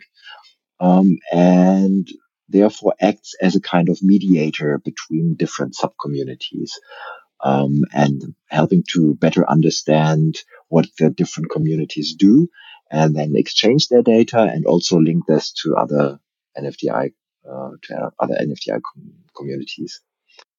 Um, of course, here uh, again, there's this technical aspect of having a probably cloud-based infrastructure um, to work with the data to make data analysis, which has to be scalable enough to deal with also large volumes of data. And therefore, microbiota has a focus on processes, metadata, but also on infrastructure. Okay, now we have a yeah. I hope I did yeah. somehow. Now, well. now, we have a problem because we want to record a dedicated one regarding NFDI for microbiota plus maybe something else. But now it's solved. It's, sorry, sorry, it's already done. Uh, well, very, very, very, well done. That's uh, exact, exactly that. Okay, yeah, you can take. Yeah, may, maybe, maybe, maybe I should do like this. No, this is uh, really exactly it that we also do the the data processing is also a key part the, the workflows. Um, as you said before for others it's also the, the the step of having data and translating this into into insight that this is also a key part that needs to be documented. And it's um, in a lot of mm-hmm. life sciences the case. And yeah but yeah, exactly that. So um, not, nothing to add. Thank you so much for that. Just all right, let's continue with, uh, we still have M, NFDI MatWerk. Uh, so this is the NFDI for material sciences and material materials engineering, right? Um, again, it's about materials. So you see, there's a certain cluster in the area of material sciences and materials engineering. Um, it's a, maybe maybe it's good to say the German words. It's Materialwissenschaften uh, but it's also Werkstofftechnik. And as an industrial engineer, actually, I also had Werkstoffkunde as part of my studies. So I also know a little bit uh, about the about the field. Um, in fact, uh, in the German Materials, material sciences um, or Materialwissenschaft and Werkstofftechnik, those are two separate uh, research disciplines. Um, and uh, brings together these two different uh, these two different disciplines and they address uh, topics or they, they try to come up with a with better research data for the fields of energy, mobility, also including environment. So materials that can um, better enable us to have these cool autonomous driving vehicles that are, for example, more lightweight, that are very durable at the same time, that you can recycle them very easily.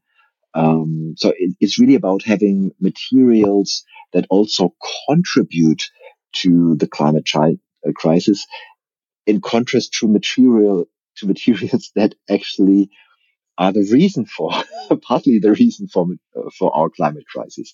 And to make to yeah to make this shift um, for the whole german and international and global society material sciences actually play a quite cru- crucial role. And therefore i think it's quite good to have a certain cluster uh, with a number of consortia.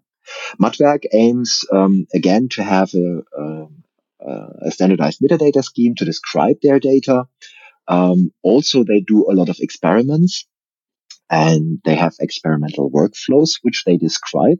So again, here's a consortium which also yeah, benefits and contributes to the electronic lab notebook uh, infrastructure, if I know correctly.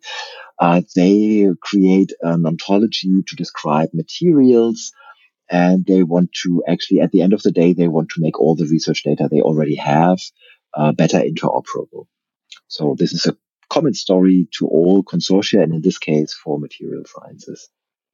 They have a number of different use cases um, in which they try to uh, to let's say have have lighthouse effects. So they try to establish. Um, they try to make it running for one use case and then show that this is a, a method that can be applied also to other use cases uh, which then at the end of the day can have a huge impact on many different experimental workflows in the material sciences.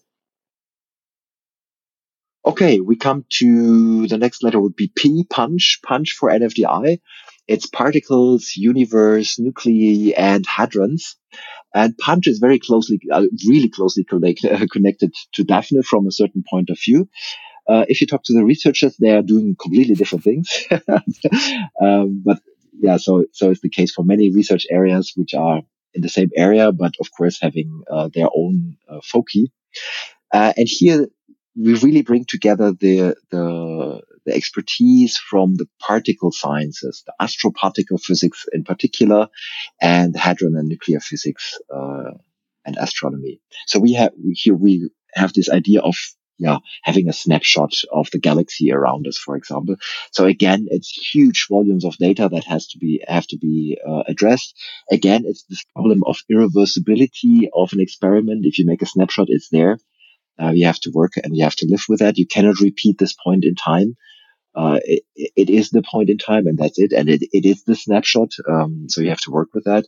And, and that raises many questions. So, for example, one of the things in astronomy is that uh, I mean, if a research area is really producing large volumes of data, it's astronomy. Um, and so for them, one of the key question is how can we reduce the data size quickly so that we only need to store fractions of the raw data. But at the same time, they ask the question, can we cut down raw data? Which, what kind of information do we lose uh, if we don't keep the raw data? But it, so it's, it's a dilemma you know that you cannot keep the raw data for also for economical reasons, but also for practical reasons. Um, so what are you, how, how can, how can you have a potentially lossless reduction of the data volume? And if it's not lossless, what do you actually lose? Can you make a, a an informed decision about what you are losing by compressing the data, for example, or by keeping only certain data points? Um, and Punch tries to make a, a commit, uh, uh, yeah, to, to make a significant step forward there. So at the end of the day, they want to create a, a data platform according to the data, uh, to the FAIR principles. Um, and they want to be a nucleus for lots of different further research endeavors. Okay, uh, we're almost through. We still have mm-hmm. Text Plus from the uh, uh, from the second round. Sorry. So Text Plus is uh, the consortium which deals with a particular focus of data, and that is language and text based data. Um, and so Text Plus is uh, yeah, addressing, in contrast to other domains, so the other consortia usually have a certain scientific discipline as a focus. And Text Plus is interesting because it focuses on the nature of the data as I said, language and text-based research data. And since we have so many te- texts, uh, in, in all kinds of different disciplines, you could also see this as a very central or cross-cutting uh, consortium, which which has contributions to many different other uh, scientific uh, questions that have to be answered. Uh, and especially since we have now, we are living in an age now where we have so much text that artificial intelligence is providing functionalities that that are kind of unexpected to some. So, I mean, in the artificial intelligence community, we have somehow foreseen that at some point of time there will be things like ChatGPT, which is currently an on hot ongoing issue. But there are so many other examples, right? So for me, it's just one one out of many examples of what you can achieve with machine learning techniques and with knowledge representation. And so for us, it's really in, in an air, a, a, time in which we live where we have a lot of textual data, which provides us with a lot of information and knowledge about society, about science, about all kinds of different things. And understanding how to process this data in a meaningful way, therefore, is quite crucial. And Text Plus addresses this crucial uh, field of uh, methods and technologies and solutions. Uh, so it doesn't have a domain focus, but it has a data focus here, which is uh, very nicely complementing what we are doing in NFDI. Text Plus actually is not limited to existing data because I'm saying we are living in an age of, but the idea is really to systematically expand the portfolio, let's say call it portfolio, the portfolio of available textual data uh, in different research disciplines. And they do this in close cooperation and consultation with various communities. And therefore having Text Plus inside of NFDI is, I think, a brilliant idea because that makes, uh, makes it possible for them to very closely interact with all other research disciplines. So it was, I think, yeah, a very nice, uh, addition. But I, I would say this actually for every single consortium. to generalize this again. But they kind of have a um, have a really have a really special positioning because if you if you think about data, uh, you probably also think about um, automatically about metadata, and metadata is yet another form of text, right? In some in some case, uh, or in most cases, uh, it's some form of text. Mm -hmm. So you implicitly always ask about the interoperability of this uh, of this data, which will be mainly text based. Of course, you will mm -hmm. have code, but code is kind of unique, leaving out the fact that you could have uh, multiple programming languages. Uh, but it's kind of uh, unique. Mathematics, so formulas and algorithms, uh, are kind of uniquely described. But text you have a you have a descriptive part of a text and you have uh, the part that it, how text is understood and that's a very interesting question um, i think also in in terms of um, under ethical um, perspectives um, so with writing a text in a certain way and understanding a text in a certain way what can happen is that you introduce bias uh, for mm-hmm. example, mm -hmm. with is, which yeah, is an yeah. ethical question and which is also ultimately Absolutely. an interoperability question. So I think that positioning is really interesting. Absolutely. I fully agree. And bias is one of the top things that we have to better understand when applying uh, machine learning, statistical analysis, knowledge representation on a large mm. scale. Uh, for the for the first time, we we can model bias and by modeling bias, we can reduce bias. So that, that is the opportunity that lies in front of us. However, what we currently see is the opposite.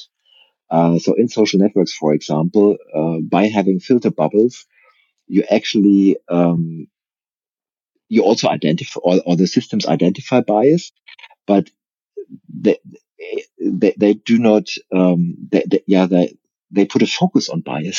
so they do the contrary of reducing bias. And this, of course, sometimes can have uh, devastating effects as, as we have seen, unfortunately. Um, so bias as a topic is very important and Text Plus, I fully agree, aims to make a significant contribution here. Um, maybe I should say one thing about the plus. So it's called text plus and the plus uh, sign indicates that not only language based resources uh, data for uh, for language uh, for speech and language are being at the focus, but also multimodal data. So uh, they also have an interest in understanding how text is linked to other data modalities. And therefore, the plus is an indicator for openness. And I think this, this is just uh, state of the art, uh, because nowadays we have, we have lots of text, but we also have lots of images, videos, and even other uh, modes. And only if we understand them in a context, we have the full picture. Mm-hmm. All right. Uh, so this has put us through the first two rounds, which is pretty cool.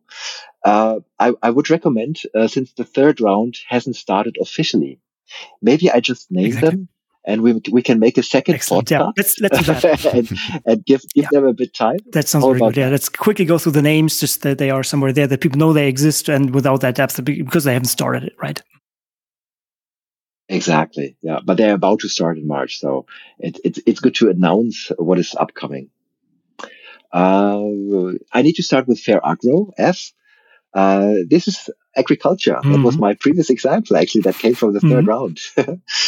Uh, very quickly, it's it's it's about the yeah, agricultural sciences.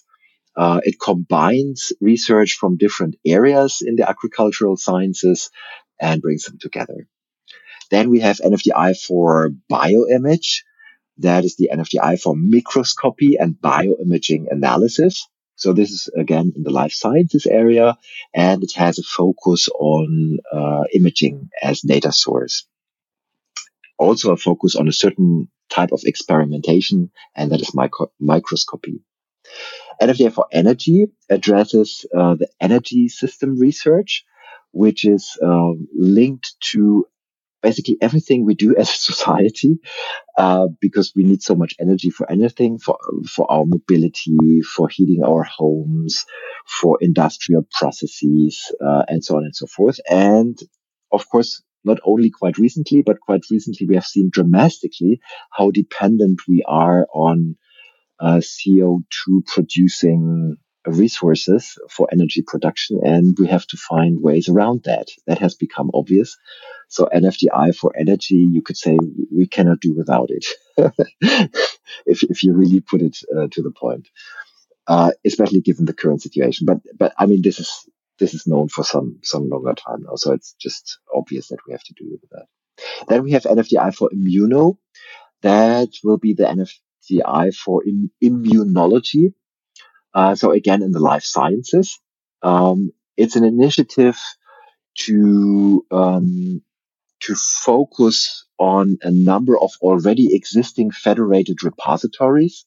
So there is already a network of repositories in the Charité, in the RFZ, uh, in the TUM, and so on. So it's, it's really a network of German uh, data repositories. And NFDI from Immune, Immuno, sorry, uh, aims to connect them in a better way.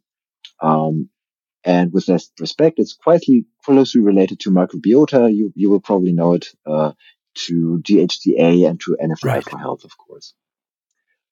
Then we have NFDI for memory. Uh, that is the consortium for the historically oriented humanities.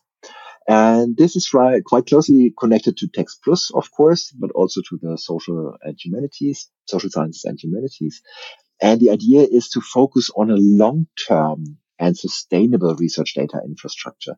So the long-term archi- archival of digital objects uh, is uh, uh, yeah, is at the core of for memory, which is also nicely phrased with the name uh, I think. So for memory uh, does really a good job in bringing nailing it down to uh, to what they are. Yeah, that's the comment that I have on my uh, on my uh, Spickzettel uh, here, whatever that is. Uh, that is the most great name of all because it has it's so telling. Yeah, it's storytelling in yeah. itself. It's true. So it's it's covering especially those disciplines that use historical methods and that aim to use research data for, let's say, the contextualization uh, of history. Uh, next, we have NFDI for objects, which is again closely linked to for memory and to text plus, you could say, uh, and other and other uh, consortia in this area. Uh, this aims to address uh, yeah, digital objects Uh, and it's actually actually addressing the cultural heritage of uh, about three million years of human history um, and history of our environment. So they are addressing how to digitize uh, digital objects coming from all kinds of different areas, but which rely on having the full picture of how humanity has been developed. Uh, last but not least, we have NFDI Cross CS, it is called, and that is the National Research Data Infrastructure for and with computer science, and therefore the X uh, in the name. Um, here we have uh, the goal to bring together all different uh, sub branches of computer sciences, and there are many of them. Uh, artificial intelligence and knowledge representation is just one area. We have databases, information systems, workflows, uh, security. So there's lots of different areas and NFDI across CS aims to bring together all these different disciplines. In fact, uh, what I always think is very cool at NFDI for Cross CS is the picture they choose for themselves. And it's, it's, I think it's the only consortium that puts the human into the center. It's a picture of many, uh, it's an abstract picture of the people who came up with a proposal. And computer science has a lot of uh, I'm a computer mm-hmm. scientist, so this is my homegrown turf. But computer science is, of course, about uh, formal stuff, program languages, hardware, but it's it's so much about people and so much about people interacting in a meaningful, full and effective manner. How we exchange our ideas, how we code. So how, how we formalize our methods into something that is executable on machines that we have built. And so, so therefore I like the picture of NFDI cross CS very much. And to that respect, NFDI cross CS is also kind of very central uh, because uh, computer sciences uh, are now being used and reused in many different, or, or, or, results from computer science research are now being used and reused in many different uh, disciplines. And uh, very often they are applied, but sometimes although also other disciplines contribute to central aspects of computer science. So it's good to have them on board. Wow. so those were all consortia, and um, yeah, this was amazing. Um, I'm, I'm pretty sure there are many more details that people like to share, and this is um, already said. Uh, we we might talk to some of the consortia to present this even further, and um, I think you did a great job uh, guiding us through this and all these ideas. And having this all in mind, I mean, we we had this term already that is somehow a guiding star. I would say this this phrase of one NFDI. Uh, so we want to bring all this together. And if people listen to this now and see, okay, this is basically the whole scientific system, exactly. How can they work together and get this into one infrastructure, not the silos of different uh, fields again? Um, if we think in this, maybe maybe you can here at the end of of uh, this discussion now go a little bit into the the the the, the challenges, but also the opportunities that are there, and uh, what this one NFDI brings and this approach brings. Maybe maybe a little bit of an outlook where this should go um, on the long term. Mm -hmm. Thank you. Yeah, one NFDI is such a short word and such a big meaning. Mm -hmm. in fact, uh, the first challenge is that we have to define what does one NFDI actually mean. Um, and we are now in a position to address this challenge. Uh, we have last week we had uh, the consortia assembly. And as one of the decisions that have been made, um, we agreed on a shared vision and mission. And th- this is the first step. Uh, that we agree on what do we ultimately want to achieve at the end of the day. And, and, and having talked now for, for about two hours, I don't think I have to rephrase everything. But, but we put this down in words, uh, so that we can communicate this also, um, to new members, uh, but also to to further stakeholders in the system and to outside target groups, you could say, outside of NFDI. Um, and to me, what really is one NFDI in future is that as a as a German scientific system, we act together to provide infrastructure for all kinds of different sciences in a in a, in a sustainable, seamless, scalable, and so on and so forth way. And we can only do this together.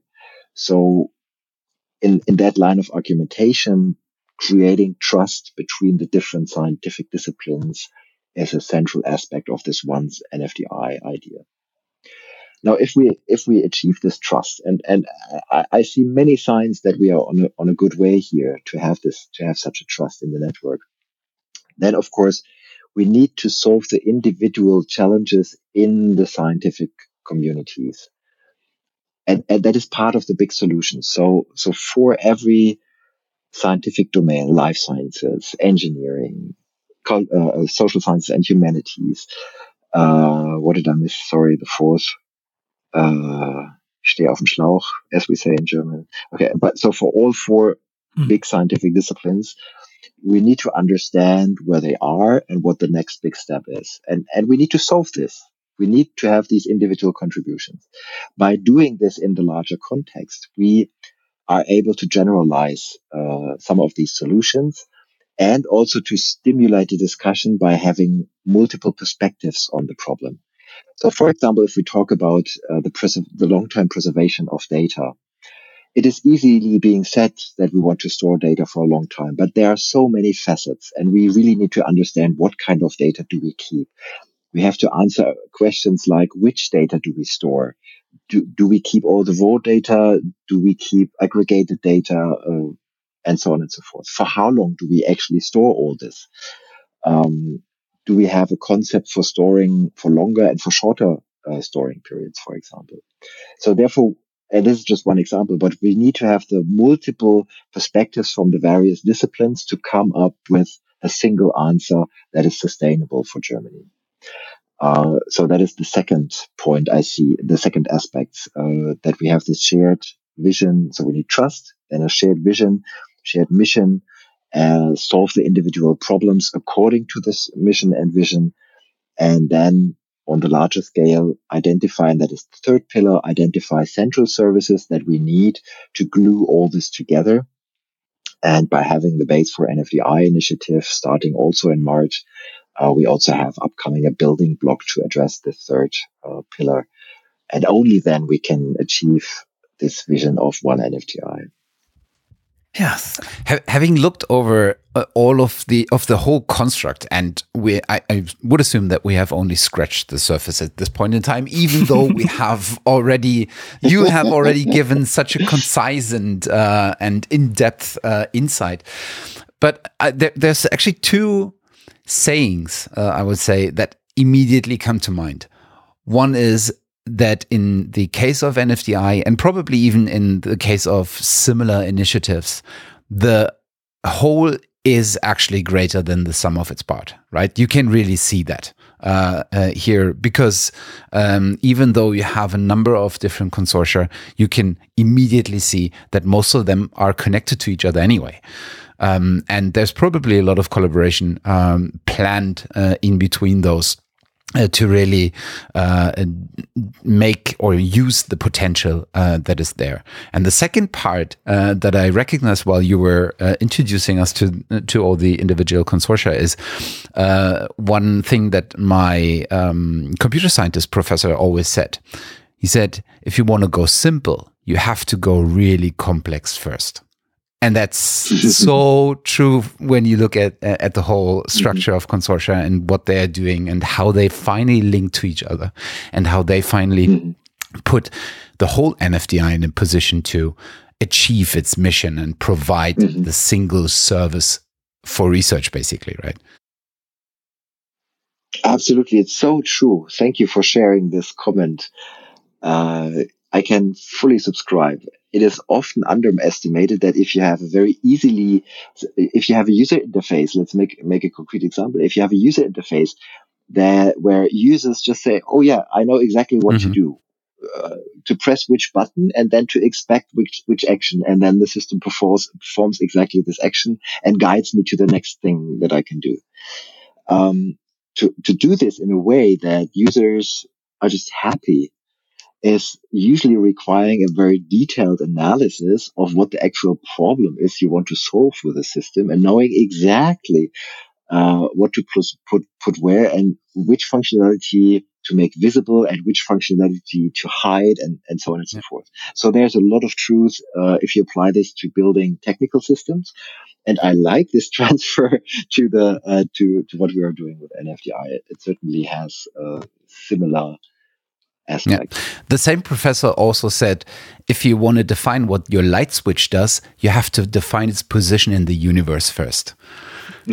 Which I found okay. stupid back then, but the more I look into the stuff, the better I understand what he was trying to say with it. Exactly. But I, I would have, I, I don't know how, do you have another quote? I, I have another quote. Uh, go, go. uh, which, nicely fits, which came to my mind when you started the quote. I thought, oh, yeah, this is cool. Uh, here's my contribution. If you want to go fast, go alone. If you want to walk far, you have to go uh, together. Yeah. And we, we aim for the long shot with NFDI. We go together. Yeah, this was quite an amazing ride. And as Matthias said, this was just scratching the surface. But I guess we we should sit together um, in, in, the near future or in the future and, and discuss the developments that happened uh, in that time. And I'm pretty sure there will be lots of interesting developments. Any final thoughts or anything that we missed that should be said right now?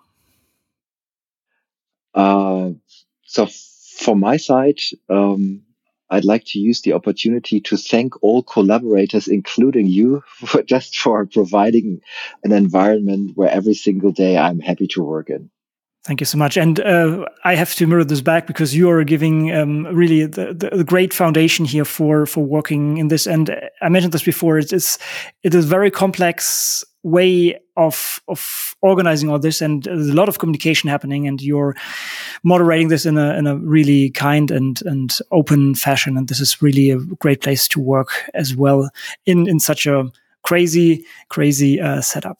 So York, once again thank you so much for your time. This is an, an amazing ride through through all this and we will definitely revisit this. Also we will uh, talk to certain um, consortia and maybe also the sections to bring a little more insight into, into this. But you gave a great overview here. So thank you once again so much for your time.